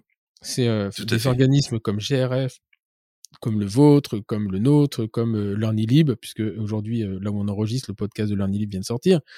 Dire, c'est juste, ça donne envie, quoi. C'est, tu vas sur le site internet, c'est beau, c'est facile.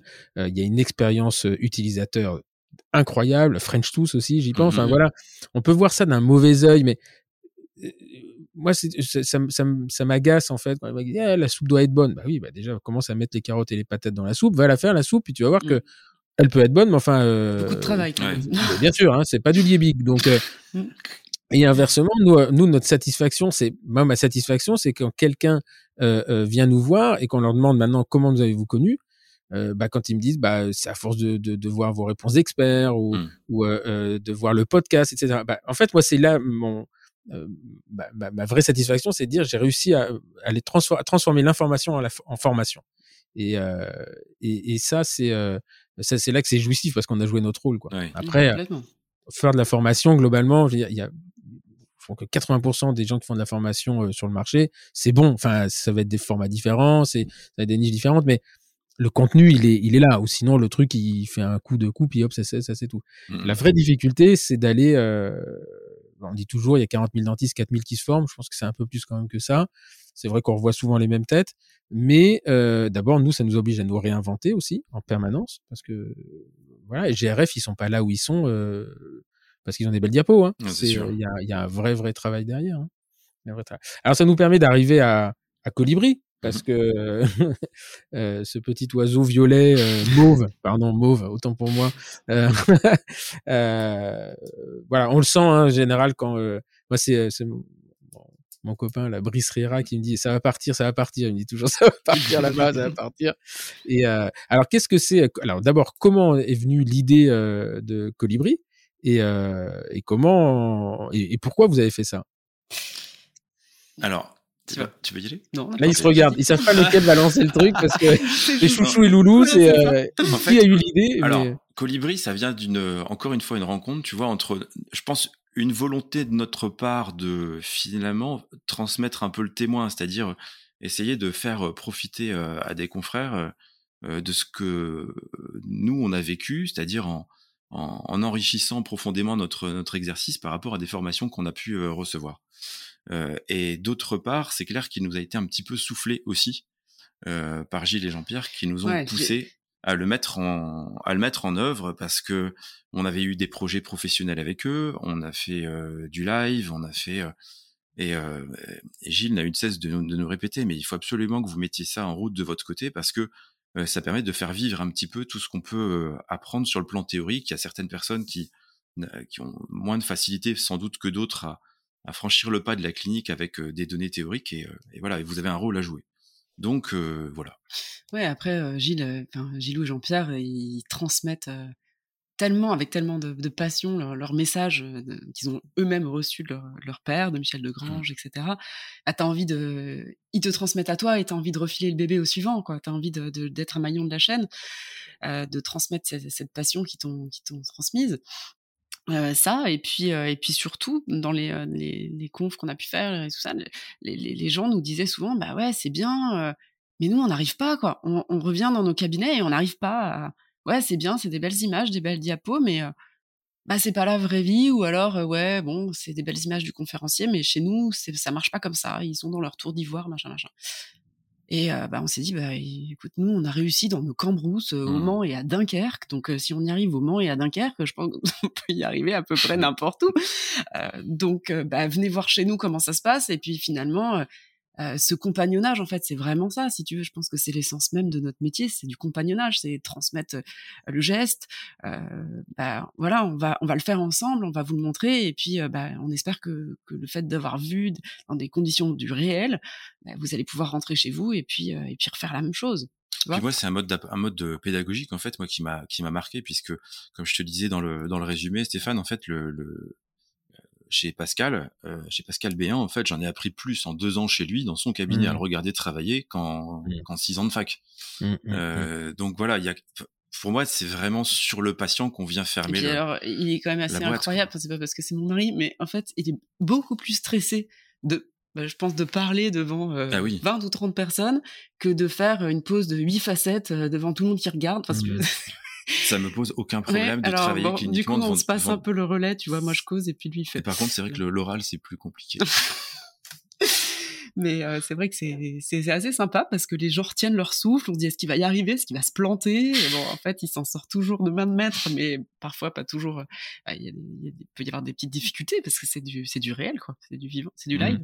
Alors justement, c'est quel type de qu'est-ce que ça apporte par rapport à ce qui existe déjà et quel est votre le modus operandi en fait. C'est qu'est-ce que vous faites chez Colibri? Est-ce que donc il n'y a pas de TP mais c'est uniquement sur de la démo c'est ça? On fait de la démo en direct sur patient vraiment en fait le matin on fait un topo un topo théorique parce que tu peux pas faire autrement mmh. que de refaire un petit peu de théorie, euh, le pourquoi du comment. Mais par contre, euh, on fait pas du, on fait pas du GRF bis parce que déjà on n'en a pas la prétention. Euh, on va juste aller à l'essentiel de des rappels fondamentaux pour pouvoir mettre en œuvre telle ou telle technique.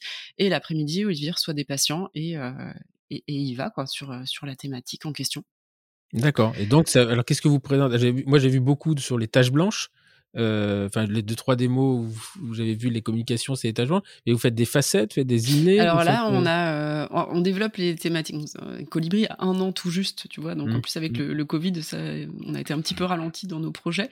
donc effectivement, on a fait, on fait les, hypoplasies de l'émail, bon, ce qu'on appelle maintenant gestion ultra conservatrice du secteur antérieur, parce que finalement, on parle d'éclaircissement, on parle de traitement de taches blanches, de, de stratification simplifiée, etc. Donc ça, c'est une journée. et et là, dernièrement, on vient juste euh, parce qu'il y avait énormément de demandes sur ce topic. Et puis, en fait, on a fait euh, deux, trois confs sur le sujet, sur les cantilevers en mmh antérieur. Et on a fait notre première journée cantilever euh, la semaine, il y a 15 jours. Mmh et bon, en fait, c'est finalement une journée, si tu veux, qui les patients en fait c'était pas c'était pas des, des cantipures en plus on avait un cas non on peut avoir on peut avoir dans la même session en fait des des des démos sur euh, des thématiques différentes. Là, par exemple, la, dernière fois, on a eu, c'était un outside canti, donc euh, bridge cantilever sur facette. Avec une facette vestibulaire. Et puis une facette, euh, voilà. Et puis une deuxième facette, en fait, sur la contrôle, sur la, la latérale, contrôle latéral. voilà, donc les gens voient un peu de tout. Euh, sur des vrais cas cliniques en fait. Et en général, mais, mais comment ça se passe? Parce qu'il y a quand même une phase de prothèse. Donc vous avez le prothésiste qui est dans tu non, fais ta non, non, pas du tout. En fait, ces deux patients là, ce jour-là, on avait fait deux patients différents. C'est-à-dire qu'il y avait euh, premier patient euh, préparation préparation de, de, de l'ailette pour le cantilever. Euh, on a fait aussi, alors on l'a pas fait en live, mais on l'a fait en vidéo, toute la gestion du rose, tu sais, l'ovalisation mmh cristal, etc. Mmh. Et ensuite, on a eu un autre patient pour la pose du cantilever. Okay. Voilà. Oui, donc c'est ça, parce que vous, il y a quand même, nous, à la limite, moi, quand je fais mes démos en, en, direct, euh, parce que nous, on a un autre, on fait des démos de traitement et retraitement en direct, mais euh, en, en, streaming, c'est-à-dire que je les fais de mon cabinet, et comme on a les, les, gens qui viennent un peu de partout, en fait, dans le cursus, euh, il y a du e-learning, il y a des classes virtuelles, et il y a une démonstration clinique à un moment donné, juste avant le TP, et on les fait un samedi matin de mon cabinet, on envoie chez eux, et ensuite on fait un, un, un débrief. Mais finalement, le traitement en dos, ça s'anticipe. Il n'y a pas, euh, enfin, je, fais de A à Z. Il peut y avoir une complication si on peut pas sécher un canal, mais vous en prothèse, il y a quand même une phase. Euh, c'est très, c'est impossible de faire le traitement dans la séance, ou alors euh, le matin, la taille le matin et la pause après-midi. c'est je crois que Stéphane Kobi le fait. Hein. sur, sur deux ou trois jours avec son prothésiste sur place. Mmh. Mais nous, c'est pas l'idée. L'idée, c'était vraiment de montrer, tu vois, chaque phase du traitement.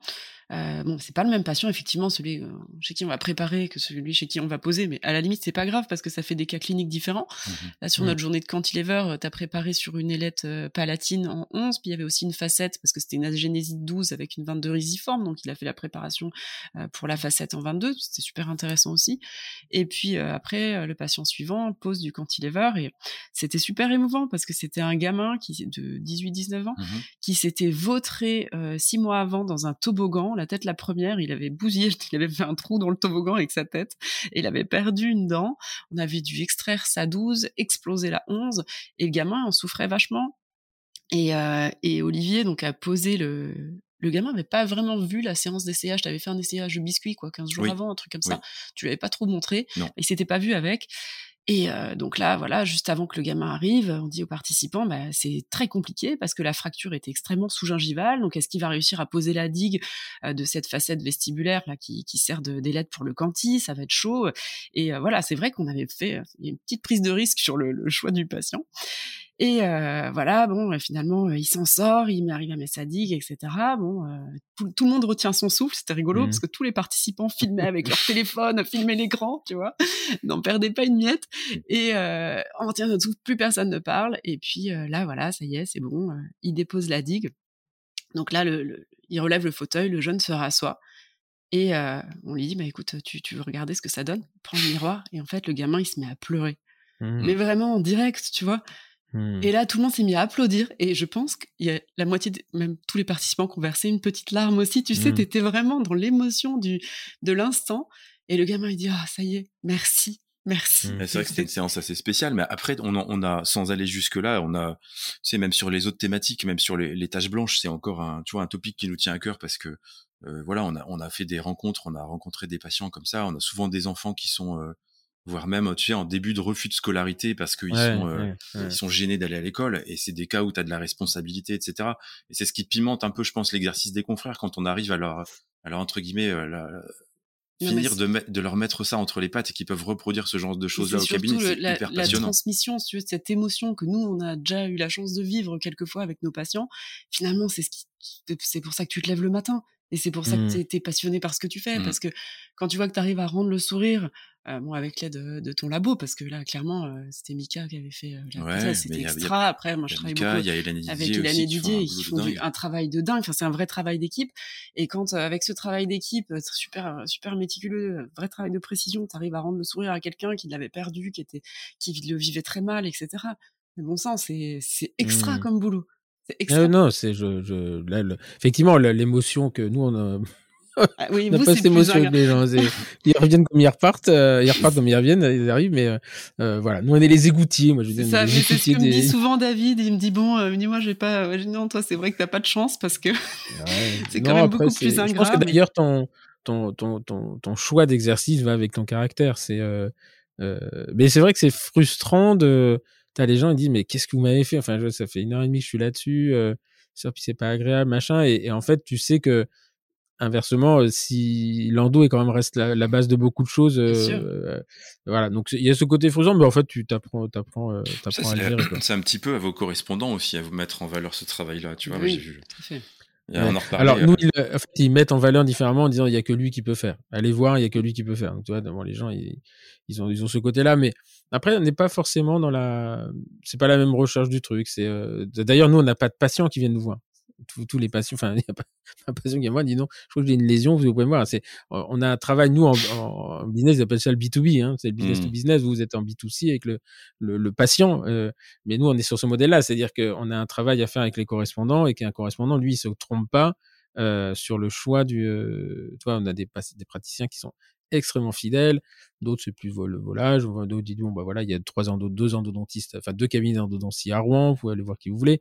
Il y en a qui disent, non, non, vous allez voir lui, et d'autres qui disent, non, vous allez voir l'autre. Mmh. Euh, euh, euh, voilà, pour des, pour des raisons diverses et variées d'ailleurs. Mais effectivement, on n'a pas de patient qui se pointe. Euh, euh, on dit bonjour, je, je vous fascine chirurgien endodontiste, non ça marche pas, pas comme ça. Ou alors ils sont un peu maso. Ou alors si il y en a quelques-uns, c'est des dentistes eux-mêmes. Euh, vous êtes dentiste? Non, mais mon mari l'est. Euh, ok. Et donc euh, euh globalement, enfin, vous votre recrutement sont des gens qui ont fait des formations comme GRF, qui ont fait d'autres formations qui viennent, ou euh, ou, ou c'est plus des, des gens du tiens, bah, parce que quelqu'un qui a fait GRF par exemple ou une autre formation d'esthétique et qui arrive chez vous, il y a une suite logique. C'est-à-dire que le type, il dit bon, moi j'y arrive pas, je vais aller voir. bon, la vidéo c'est bien, mais c'est monté, il y a de la musique, on est dans le show hollywoodien. Par contre, là, bon, le mec, je suis à côté de lui, euh, il est dans le fauteuil mmh. derrière et, et euh, je pourrais pas, il pourra pas me mentir, quoi. C'est ça. Et, et ça, c'est euh, bien couillu. Hein. Moi, le, le, seul truc qui me fait peur dans la formation, c'est le, c'est justement la démo clinique, parce que d'abord, tu as l'aléa du patient, va-t-il mmh. venir ou pas? Euh, Voilà, tu as tous ces, ces, ces trucs-là. Mais euh, où, et puis, tu as, une autre façon de voir les choses, c'est dire, bah tiens, ça peut être quelqu'un qui vient chercher de l'information, dire ah ouais c'est sympa, maintenant je vais commencer à aller voir comment on le fait. Donc comment ça se passe? C'est plus en descendant ou vous êtes plus euh, une étape euh, avant euh, pour des gens qui cherchent une formation derrière? Je dirais qu'il y a un peu de tout en fait. Hein. Il, y a, clairement. Ça dépend des topics. Alors par exemple sur le sur l'érosion infiltration, on a des praticiens qui ont donc c'est une technique qui est un peu particulière. Elle a été mise sur le marché de manière un peu maladroite, je trouve, avec des, des protocoles, des modus operandi qui étaient notés dans le dans la, dans la, boîte qui était complètement faux. Enfin bref, donc ils n'avaient pas l'info, ou alors ils ont vu les informations via GRF, via d'autres d'autres organismes. Et effectivement, comme c'est quelque chose qui est vraiment, on est dans la subjectivité, particulièrement avec cette technique, ils avaient besoin de voir du concret. On en a d'autres qui ont fait des, des, formations, mais avec justement des TP. Euh, donc là, on est sur des phénomènes qui, euh, optiques euh, de l'émail. Donc c'est, je veux dire, faire une formation à base de TP là-dessus, pour moi, après je vais laisser personne, mais c'est mon avis personnel, c'est c'est absolument ridicule puisque euh, infiltrer de la résine ou de, du sucre, ça, mmh. c'est pas mmh. de l'émail. Hein. Donc voilà, il faut voir en, en, vrai ce qui se passe dans la bouche des gens. Euh, après, sur d'autres topics, ça peut être euh, des gens qui cherchent de l'information euh, primaire, hein, par exemple sur des préparations de facettes ou des choses comme ça.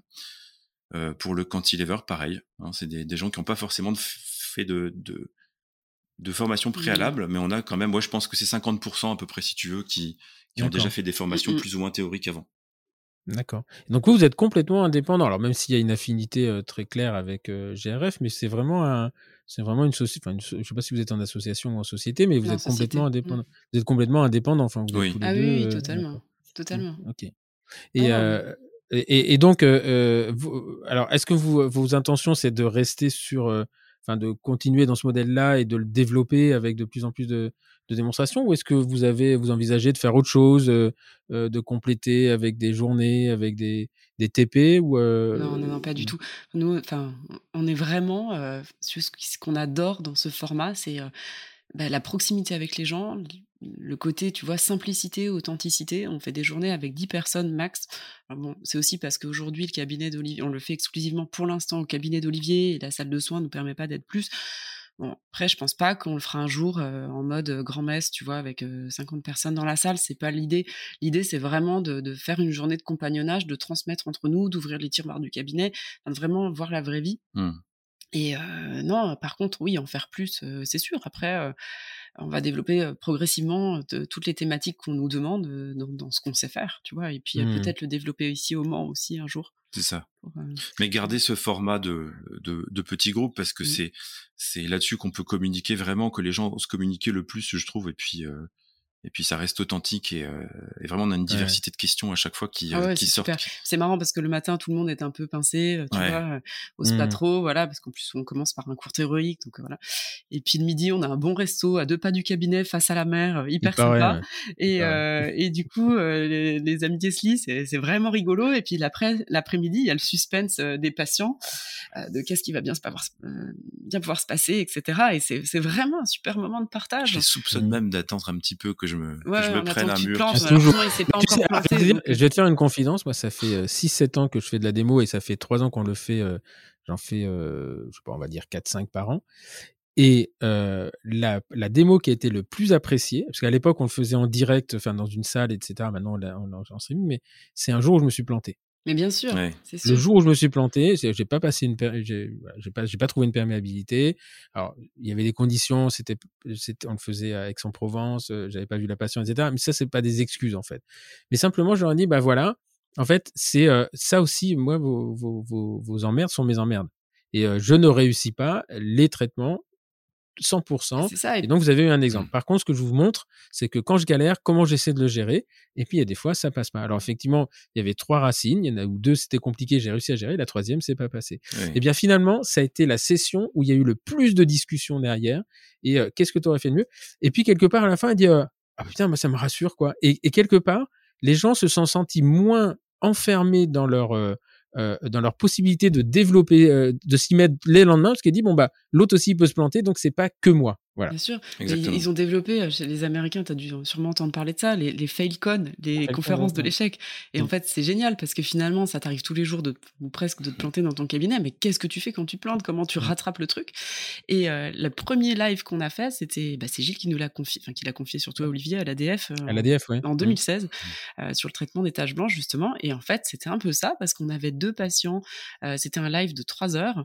Euh, c'était censé être euh, un traitement, une érosion en superficielle, simple le matin, la première heure, et ensuite une infiltration en profondeur, donc un cas plus complexe pour le deuxième patient. Et en fait, ça a été tout l'inverse. Le premier patient qui avait l'air extrêmement simple, il s'est avéré être une galère sans nom. Et le deuxième, qui était une énorme tâche en plein milieu de la dent, là, on avait trouvé un truc bien costaud. Finalement, tu t'en es vachement bien sorti, beaucoup plus rapidement que prévu. Et, et on l'avait même pas nous-mêmes anticipé. Donc c'était mmh. assez sympa de montrer que bah, finalement, euh, voilà, t'as beau avoir toutes les connaissances, bah, en fait, euh, en live, ah ça se passe bah, pas forcément de la même façon. Et c'est même rassurant, parce que c'est pour ça qu'on va être très difficile, nous, à remplacer par des robots. Les radiologues, c'est c'est en train de les cramer. Les biologistes, ils n'existent plus. Les implantologistes, je pense qu'ils ont du choulet à se faire parce qu'ils mm. s'excitent tous avec la, robotique. Mais euh, ça, tout a commencé comme ça. Euh, nous, en, en, endo et en resto, je pense que voilà, c'est parce que chaque cas est unique en fait. Hein. C'est ça. Et puis, et puis viennent chercher aussi des, tu sais, des, des, des, astuces. Tu vois, on reprend le, je reprends l'exemple du, du cas de la, la dernière session où euh, c'est vrai que l'isolation, elle était un peu, mm. elle était un peu tricky quand même. Il y avait des, des obstacles.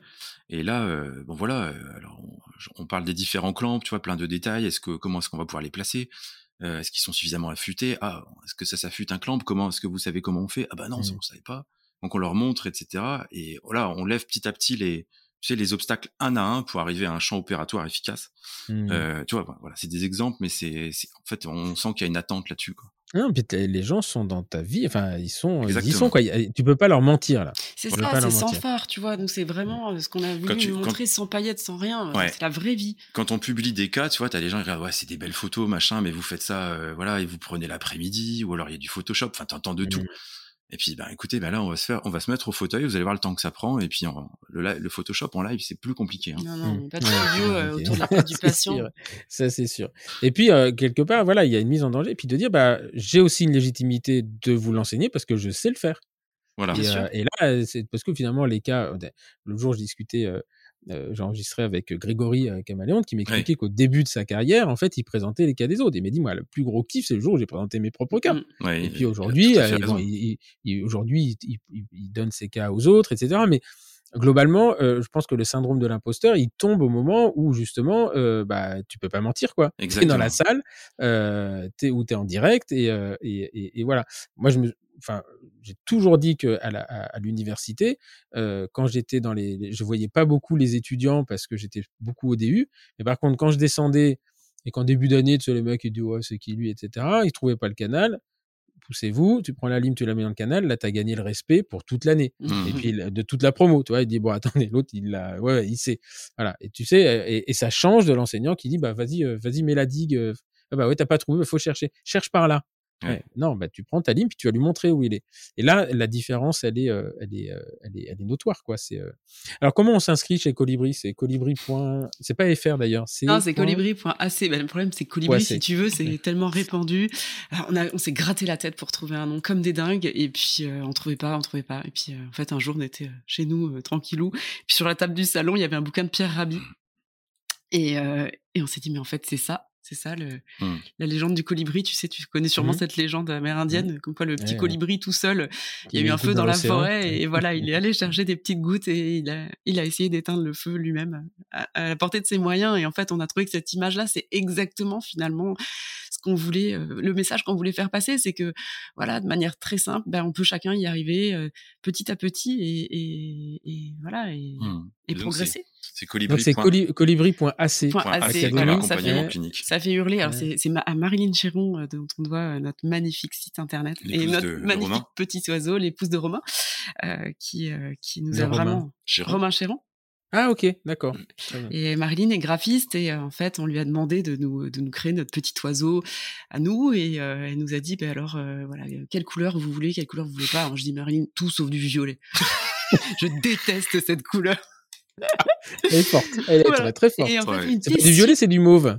C'est ça. Elle me dit, t'es sûr parce que ça vous correspond bien. C'est, c'est ni féminin ni masculin, c'est les deux à la fois. Et, voilà. C'est un mélange de bleu et de rose. Exactement. Mm. Euh, et, du coup, elle nous a fait un super truc. Donc, on est, on est très très content de notre petit oiseau. Voilà. Et donc, effectivement, colibri.ac, parce que le point .fr devait être pris, le point .com aussi. Et euh, le nom n'est pas déposé à l'INPI d'ailleurs? Vous avez le droit de l'utiliser? Alors, on a regardé. En fait, dans le dentaire, t'as rien du tout. Hmm. Dans le dentaire. Il y a rien du tout dans le dentaire. C'est dans des corps de métier complètement différents. effectivement, ça a été déposé dans plein d'autres, euh, plein d'autres hmm. branches. Mais dans la mesure où c'est pas euh, dans ta branche d'activité, ouais, dans ta branche d'activité, ça passe. Oui, tu peux. effectivement. Ok. Et donc, on s'inscrit en ligne. Euh, ouais, sur notre site internet. Alors, en fait, au final, on ouvre les journées un peu au fur et à mesure et en fonction des demandes. Donc, comme c'est des groupes de 10 à 12 personnes, euh, finalement, les gens se préinscrivent et quand on arrive à avoir 10-12 personnes, on ouvre une date. Voilà. Mmh. Donc, euh, là, on Et la, la, photo du colibri là qui arrive, euh, c'est qui? C'est toi, Olivier? C'est toi, euh, Chloé? Non, c'est Marilyn qui a trouvé ça. Trouvé. Mmh, mmh. Ah, c'est d'accord. C'est pas elle qui l'a faite. Elle non, non, non. Non, non, elle l'a trouvé. ok. Et donc, je vous invite. C'est vraiment très très joli. Enfin, c'est c'est update. C'est c'est on sait que c'est on est sur du dentaire sans sans que ce soit agressif. Enfin, moi, le ça fait beaucoup. Hein. C'est parce que c'est l'image aussi du du site. Je suis très jaloux, moi. Puis j'adore la lampe avec les papiers qui pendent. ah, ça, c'est le, magnifique cabinet d'Olivier. c'est Badeco. Ouais, c'est un, un, un, lustre sur lequel est suspendu plein de petits mots d'amour. Hmm. C'est vrai, c'est un lustre Netingo Morer. C'est toi qui les as tous écrits ou euh, non, mais, non, mais tu peux en écrire. Euh, tu peux en rajouter si tu, peux. Rajouter. Et pour la petite histoire, pour euh, finir sur notre site internet, quand Marilyn nous l'a créé, c'était quelques mois après celui de, de, nos copains de chez Dental Club, donc euh, Romain, hmm. Maxime Drossard et Anthony Atlan. Et en fait, les garçons étaient hyper jaloux. Et ils ont dit à Marilyn, ça va pas du tout, là, faut que tu rattrapes le coche. Et donc, ils ont un super site internet internet aussi, et c'est ouais, qui s'en est chargé. Et d'ailleurs, vous êtes partenaire avec eux, ça veut dire quoi alors? Parce que je vois sur, juste euh, les conseils parce que c'est des copains. on a mis une page partenaire, c'est-à-dire qu'on n'a aucun euh, lien euh, d'intérêt avec ces formations-là, mais c'est des, des, amis dont on aime le travail, on aime leur. leur Et d'ailleurs, il faut qu'on rajoute Jolcy, il y a pas Jolcy? Oui, il y, a, y, a un, y, a y a un carreau là. voilà. c'est pas équilibré. C'est pas équilibré.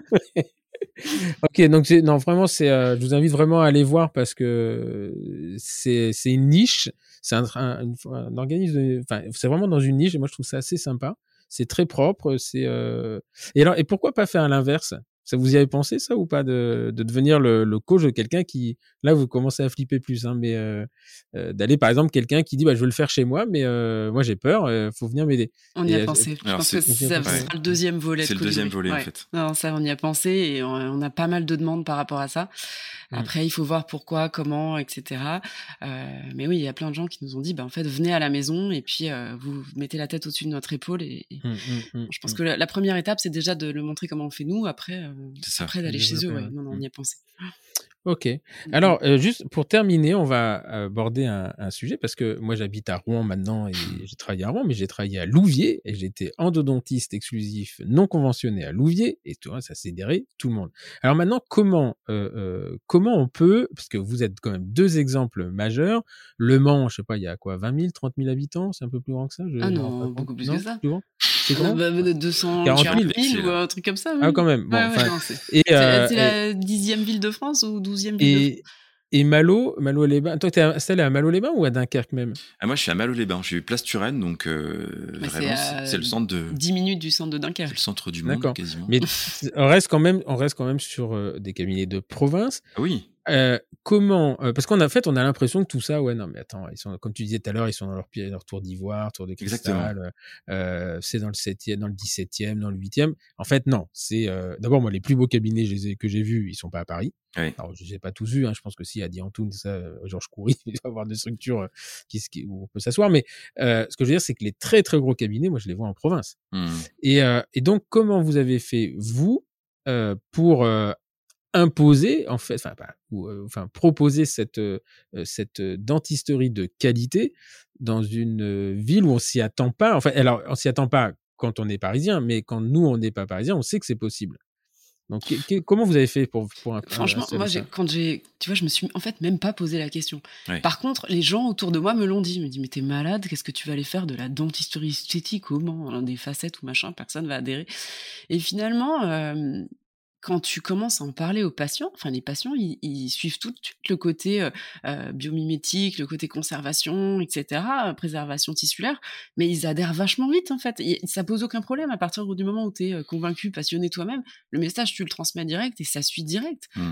Enfin, en fait, moi c'est quelque chose, je sais pas, je suis peut-être un peu. non, moi je pense qu'il faut, en fait, il faut juste le décider. C'est c'est con, hein, mais il faut juste un jour.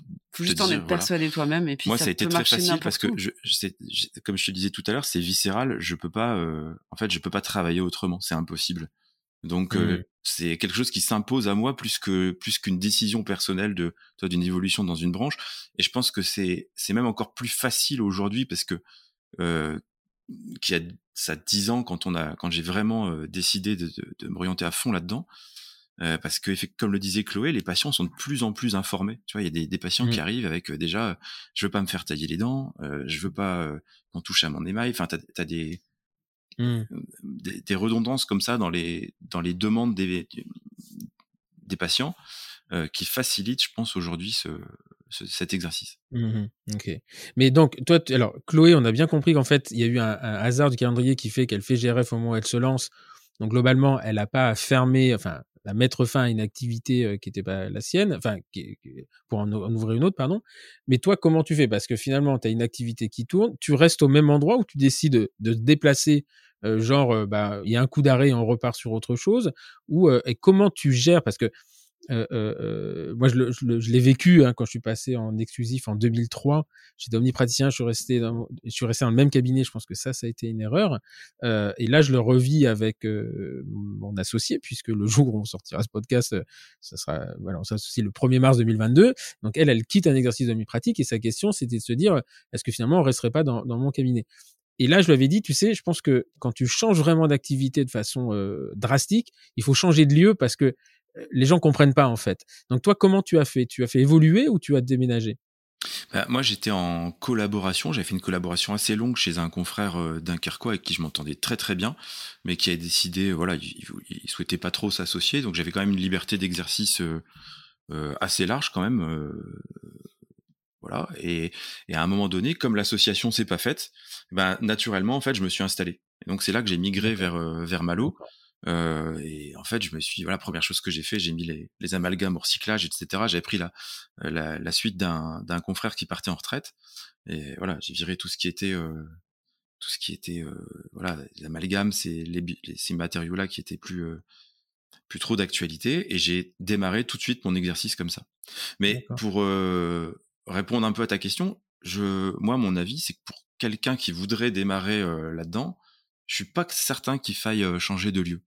Je pense qu'on peut très simplement, sur euh, par exemple euh, une durée relative, même relativement courte, euh, expliquer tout simplement les choses aux patients et puis euh, C'est plutôt faire le une virage. vision des choses, c'est pas, euh, Mmh, c'est pas je mmh. m'estampille, je fais de l'esthétique comme ça. Enfin, nous, on met plus en avant la partie euh, adhésive, la partie dentisterie contemporaine, tu vois, la, la préservation tissulaire, etc. Après, l'esthétique tombe sous le sens derrière, parce Mm. que Mmh. ça en découle, mais euh, je sais pas, moi, ça, c'est pas. Enfin, c'est vrai que moi, je- Non, mais c'est c'est intéressant. Alors, ça, ça va aussi euh, avec le timing de, de GRF, c'est-à-dire que c'est long, euh, c'est sur trois ans, donc euh, voilà, il n'y a pas un, il y a pas un, un shoot en disant euh, il y a un avant, un après, et donc effectivement sur trois ans, tu as le temps de, Exactement. t'as le temps de, parce qu'il faut quand même dire, je pense que vous avez les mêmes problématiques que, que, que nous en, en Normandie, c'est-à-dire que quand tu as un exercice qui est quand même particulier, donc tu refuses beaucoup de patients. Mm, mm. Euh, et ça, c'est un gros gros problème quand même parce que euh, bah, ça embolise déjà le personnel et euh, et t'as des gens qui qui disent mais moi je veux juste être soigné, euh, me mettre une dent sur pivot, puis toi t'es obligé de leur expliquer que bah tu ne fais pas ça. Euh, Enfin nous au quotidien. Il y a des fois c'est des situations un petit peu euh, ouais mais enfin vous êtes dentiste hein, c'est pareil quoi enfin tu vois il y a des moments où c'est un petit peu compliqué à gérer. Donc euh, je sais pas si vous vous avez la même chose euh, dans, vos villes mais nous à Rouen c'est problématique. Alors c'est pour ça, si tu veux, que cette question c'est hyper intéressant parce qu'on y travaille et, on y travaille d'autant qu'on a euh, l'intention justement de, vraiment former les gens à pouvoir avoir ce dialogue avec les patients, c'est-à-dire leur expliquer que dans leur intérêt, on va leur appliquer telle ou telle technique et pas forcément euh, celle la plus délabrante euh, bah, que eux réclament souvent pour des raisons économiques. Euh, Mhm. Donc voilà, Après, ça c'est un point t'emmènes pas important. tout le monde avec toi avec ce discours-là, mais euh, les gens sont quand même assez, euh, assez intéressés, souvent assez réceptifs à ça. Ouais. alors comment vous faites justement? Parce que euh, vous avez des patients euh, tout ça a quand même un, un coût alors même si les honoraires euh, provinciaux moi je les connais hein, en endo euh, on est 40% en dessous de, de, de, Paris en moyenne, mais ça a quand même un coût et tu as, des patients aussi, et ça, devient un frein. Donc, comment vous faites, vous, pour. vous avez quelqu'un vers qui orienter Quelqu'un qui dit, mais moi, attendez, avec le RAC 0, je veux des trucs gratuits, là. Comment vous faites avec ça? Franchement, j'ai aucun problème en fait. non, mais c'est vrai, c'est rarissime. Alors, ça arrive, hein, je vais pas dire que ça n'arrive jamais non plus, mais c'est rarissime que la, personne me dise voilà, moi, si c'est pas remboursé. En fait, je, ne parle même pas de l'histoire du remboursement. Mmh. Un truc, mmh. mais si tu veux, mmh. moi, je, ça sort complètement de mon, discours avec le patient. Je dis écoutez, voilà, euh, c'est ce qu'il y a de mieux pour vous. Euh, cette technologie-là, très préservatrice, etc. Euh, maintenant, bon, voilà aussi. T'as l'impression que les gens ils adhèrent quoi. Après, bah il y en a chez qui c'est plus compliqué. Alors il y a un bémol, c'est que je pense que nous on est dans cette situation-là parce que les cabinets commencent à être un petit peu connus dans, nos régions Et on respectives. nous adresse aussi beaucoup. Maintenant, c'est effectivement c'est des situations qui peuvent arriver chez les, les praticiens qui décident de faire ce fameux mmh virage là, même sur deux trois ans. On a connu aussi au début. Oui, on, l'a Mmh. connu, mais c'est à ce moment-là justement que moi je me souviens qu'il y avait des, phases d'explication avec les patients. C'est plus, si tu veux, un problème de temps finalement, euh, de mmh. pédagogie par rapport aux patients, c'est un problème de moyens. C'est-à-dire il faut savoir trouver les bons mots euh, pour leur expliquer vraiment où est leur propre intérêt. C'est Jean-Pierre qui dit un truc extraordinaire que je répète tout le temps aux patients. Il dit ben en fait c'est un petit peu comme si vous aviez mal au genou et en fait euh, on vous propose de vous couper la jambe parce que c'est pris en charge par la Sécu. Mais par mmh. contre, si je vous répare le genou, bah là, c'est pas prise en charge. Vous faites quoi en fait? Bah, mmh. Non, en mmh. fait, on mmh. répare le genou. Et, oui, et là, malheureusement, aujourd'hui, c'est pareil en dentisterie. Donc euh, après, euh, c'est tout. Parce que c'est souvent le. Tu sais, alors, il y a aussi un autre frein, c'est quand on me dit euh, oui, l'endo, c'est pas rémunéré. J'ai écouté, l'endo, vous avez aujourd'hui des cotations qui vous permettent de vous faire rémunérer. Ouais, mais c'est pas pris en charge. Le problème, donc c'est plus le problème de la cotation, le problème c'est vous. Ouais, mais les patients, ils comprennent pas. Bah, je dis, effectivement, si tu leur expliques pas, ils peuvent pas comprendre. Mmh. Mmh, mmh. C'est-à-dire qu'ils ont un patient, un praticien chez qui c'est 100 euros, et toi, tu vas prendre un dépassement de reconstitution à 200 euros, et là, il va te dire qu'est-ce qui justifie que vous êtes de, 200 euh, euros de plus que l'autre? Bon. Si tu n'as pas les mots pour leur expliquer, il est logique euh, euh qu'il va aller chercher, il va se dire, bon, bah, si c'est la même chose, autant prendre à 100 euros. Et, et, ce que les gens oublient, c'est que dans nos exercices qui sont un petit peu avec des paillettes, on dit oui, mais eux dans leur cabinet, c'est qu'on a un temps, euh, euh, un temps euh, d'explication et de pédagogie qui, est, qui est non négligeable. C'est-à-dire que et puis ça va avec des coûts supplémentaires. C'est-à-dire que nous, on est deux praticiens, on a trois assistants, dont une qui est collée à l'administration et qui passe sa vie à expliquer aux gens pourquoi il y a des dépassements, pourquoi c'est pas pris en charge, etc. Et, je pense que il faut, faut pas, faut pas se leurrer. C'est pas tout, tout, le monde, me dit oui, mais toi t'es Stéphane Simon, mais Stéphane Simon, il est pas né comme ça avec dire bon bah il s'appelle Simon, ça sera facile. Euh, c'est qu'il y a une période quand même d'apprentissage et, on a essuyé les plâtres. Et moi, ce que je dis souvent quand même, c'est qu'en 2003, on était allé 20 endodontistes en France. Mmh. Donc quelque part, on a participé au, défrichement du, chemin et qu'aujourd'hui, euh, on en forme nous euh, euh, quasiment 25 tous les ans, donc plus que et en plus des autres, hein, parce qu'on n'est pas les seuls à former des endodontistes. Donc ce que je veux dire, c'est que les choses sont pas faites du jour au lendemain. Mais voilà, donc c'est ça aussi qui est intéressant, c'est que vous, deux dentistes provinciaux qui avaient réussi à vous imposer euh, euh, et parce que vous avez des correspondants, euh, juste ça permet d'expliquer que ça s'est pas fait du jour au lendemain. Non, ça s'est pas fait du jour au lendemain. Et par contre, c'est pour aller encore un peu plus loin, je pense que c'est vraiment du rôle des formateurs. Il faut pas avoir, enfin, mon, mon opinion, c'est qu'on doit vraiment pas avoir de tabou. nous, quand on a les participants qui viennent au cabinet, on leur met tous les coûts et les honoraires sur la table. Euh, on leur explique comment, euh, si tu veux, euh, amener le patient au même raisonnement qu'eux finalement sur cette préservation. et voilà, est ce qui légitime en fait le, cette, cette voie de traitement. Non, au final, si, si le praticien est convaincu de la légitimité de ses honoraires et de la qualité de son travail, il va convaincre le patient sans aucun problème. En fait, c'est le, le, praticien qui doit se, se formater, enfin, mmh. reformater son cerveau différemment. Je suis mmh, désolée, mais le rapide et pas cher, ça n'existe le pardon rapide pas cher et de qualité n'existe pas en fait mmh. alors c'est une escroquerie donc si tu veux de la qualité forcément ça prendra du temps et ça coûtera de l'argent et il faut en être mmh. fier tu sais, ça me rappelle une anecdote j'ai un, un, copain j'ai un confrère qui travaille à, 200 mètres de mon cabinet un mec extraordinaire vraiment vraiment je l'adore et, et, et, il vient se faire soigner et, et un jour on discutait justement de ça et il me dit mais tu comprends moi je peux pas euh, je peux pas faire ce que tu fais parce que on n'a pas les mêmes patients mmh. et Et je lui dis, excuse-moi, euh, je veux pas citer son nom parce que c'est c'est pas possible, mais je lui dis, excuse-moi, mais euh, tu peux me rappeler où tu travailles? Il dit, bah tu sais très bien où je travaille. C'est la deux rues derrière. Je dis, bah donc je comprends pas bien. Et puis là, il m'a regardé, il y avait un gros blanc. Il m'a dit, bah mince, t'as raison. Ouais, c'est, c'est, euh, et on ne, on ne convainc que de ce qu'on est convaincu. C'est ça, ça, et puis il faut donner envie aux gens aussi. C'est une histoire d'envie. Je veux dire, quand euh, Nespresso arrive à te vendre pot des fesses, c'est un peu sur le déclin, mais il arrive à te vendre pot des fesses du café en capsule, c'est parce qu'ils t'ont donné envie. Bon, il y a le packaging et tout ça, mais... et Apple, c'est pareil, tu vois. Il y a, attends, il y a Nespresso, moi je veux te dire, le, le, le, truc, c'est, c'est autre chose. C'est-à-dire que ta cafetière est en panne, t'es énervé, t'arrives, avec ta cafetière elle est en panne, pas de problème, monsieur, tiens, voilà une neuve. C'est ça, t'as un vrai service. Il m'a séché l'autre. J'étais parti pour l'engueuler, il m'a séché, il m'a dit tenez, puis pour sécuriser, on vous donne une, une cartouche de capsule. Je suis sorti de la rue, j'ai dit putain, je viens de vivre un truc là quand même. Euh, et on vous appellera quand l'autre sera réparé. putain, tu rentres dans ta voiture, tu merde, euh, tu, te sens même con quoi. Tu, tu dis, euh, voilà, expérience client 100% quoi. C'est ça. Et et, et, et t'as beau, t'as beau, enfin moi, tu peux acheter des capsules, je sais pas quoi là, dans les supermarchés c'est jamais pareil. C'est ah, pas le même jamais pareil, ça se croit, c'est un peu merdique. non, c'est surtout que tu te rappelles, tu dis, eh, putain, euh, expérience client de Nespresso, quoi. C'est ça. Euh, donc, tu vois, c'est, c'est, et je pense que ça, euh, euh, alors maintenant, les coachs commencent à les valoriser chez nous, etc.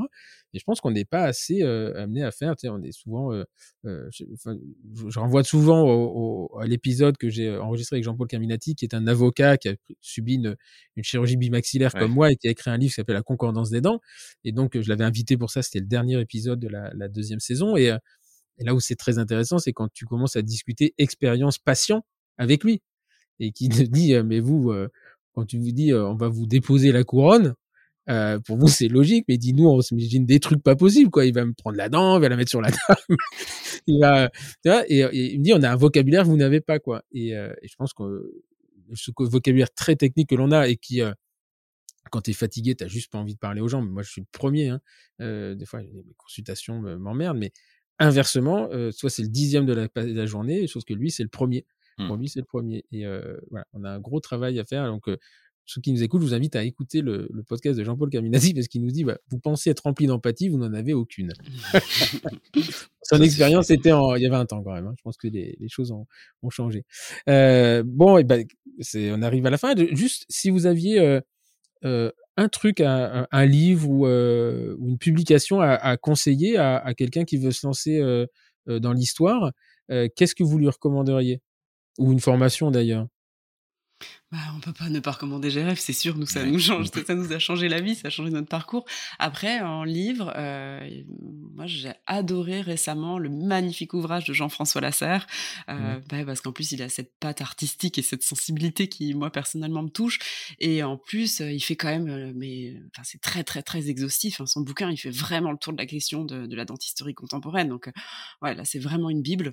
Et puis bon, après les ouvrages de Pascal Magne, etc. Évidemment, mais mais, mais Fusion. En plus, on a adoré nous les deux exemplaires. On avait chacun le nôtre. on était contents. La Fusion, c'est énorme. Je l'ai acheté, acheté à l'ADF.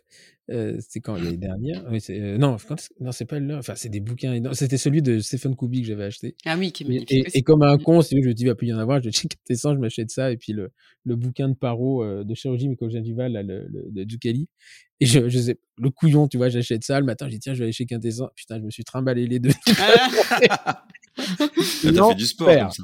Oh, l'enfer. Et là, j'ai rappelé euh, Karim, j'ai dit, putain, vos sacs, c'est juste de la merde. Ça coupe les doigts. Et euh, il me dit, mais non, t'achètes des plombs. On se dit, bah, euh, ok. Et, euh, et, toi, Olivier, t'as une, une bah, écoute, moi, moi, si, euh, si pour les confrères qui voudraient se lancer là-dedans, déjà, je vais les, enfin, forcément, on a qu'envie de les, les encourager.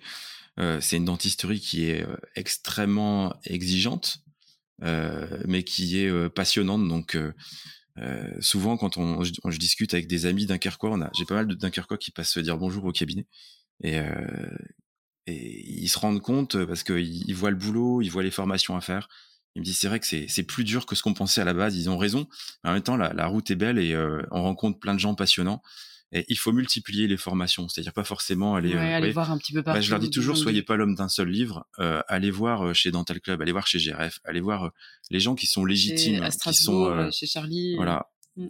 chez Charlie aussi exactement. donc il faut, il faut, c'est un, un, peu un compagnonnage en fait, en quelque sorte à à, réaliser. et après, au niveau des ouvrages, dans ceux qu'on n'a pas cités, parce qu'on n'y a pas pensé, et c'est une grave erreur, moi je, je citerais bien BMC. Mmh. Parce mmh. que les biomates aujourd'hui, ben, c'est incontournable quand on veut avoir ce type d'exercice. Euh, et il faut avouer que là, euh, on connaît tous le, le sex appeal de, de Jean-Pierre Attal, et il mmh. a quand même réussi à rendre un truc sexy qu'il n'était pas du tout à la base. euh, la bête noire de pas mal d'études. Voilà, donc ça, ça devrait être dans la dans la voilà dans les abonnements obligatoires de l'omnipraticien, je trouve. Donc BMC, c'est Biomatériaux Cliniques, hein, qui est un journal qui sort euh, trimestriellement, si ma mémoire est bonne. Euh, semestriellement, il y en a deux par an. Il y en a deux par an. Et qui est une, une compilation qui tourne autour des biomatériaux, mais qui va plus que ça, hein, parce qu'il y a des billets euh, de pédagogie. Exactement. Euh, moi, j'ai publié pour lui euh, sur le coiffage, sur les matériaux de coiffage, etc. Donc c'est vraiment, ça tourne autour des biomatériaux, mais assez large. Et il y a une revue de presse. Enfin, c'est c'est intelligemment fait. Je crois qu'il gère ça avec Elisabeth Dursin. Exactement. Si ma mémoire est bonne. Et c'est distribué par le groupe ID euh, l'information, euh, l'information dentaire. Ok. Bien, eh bien, merci beaucoup. Et ça fait presque 1h45 qu'on parle, euh, comme les autres. On parle dedans. Qu'est-ce qu'on va dire? Moi, je sais que ça va durer 1h45.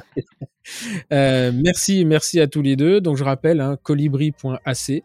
Euh, c'est, euh, à ma connaissance, il n'y en a pas beaucoup qui font de la démonstration en direct, non, enfin, préparé, je dirais pas non préparé, c'est-à-dire pour des congrès, des trucs, des machins.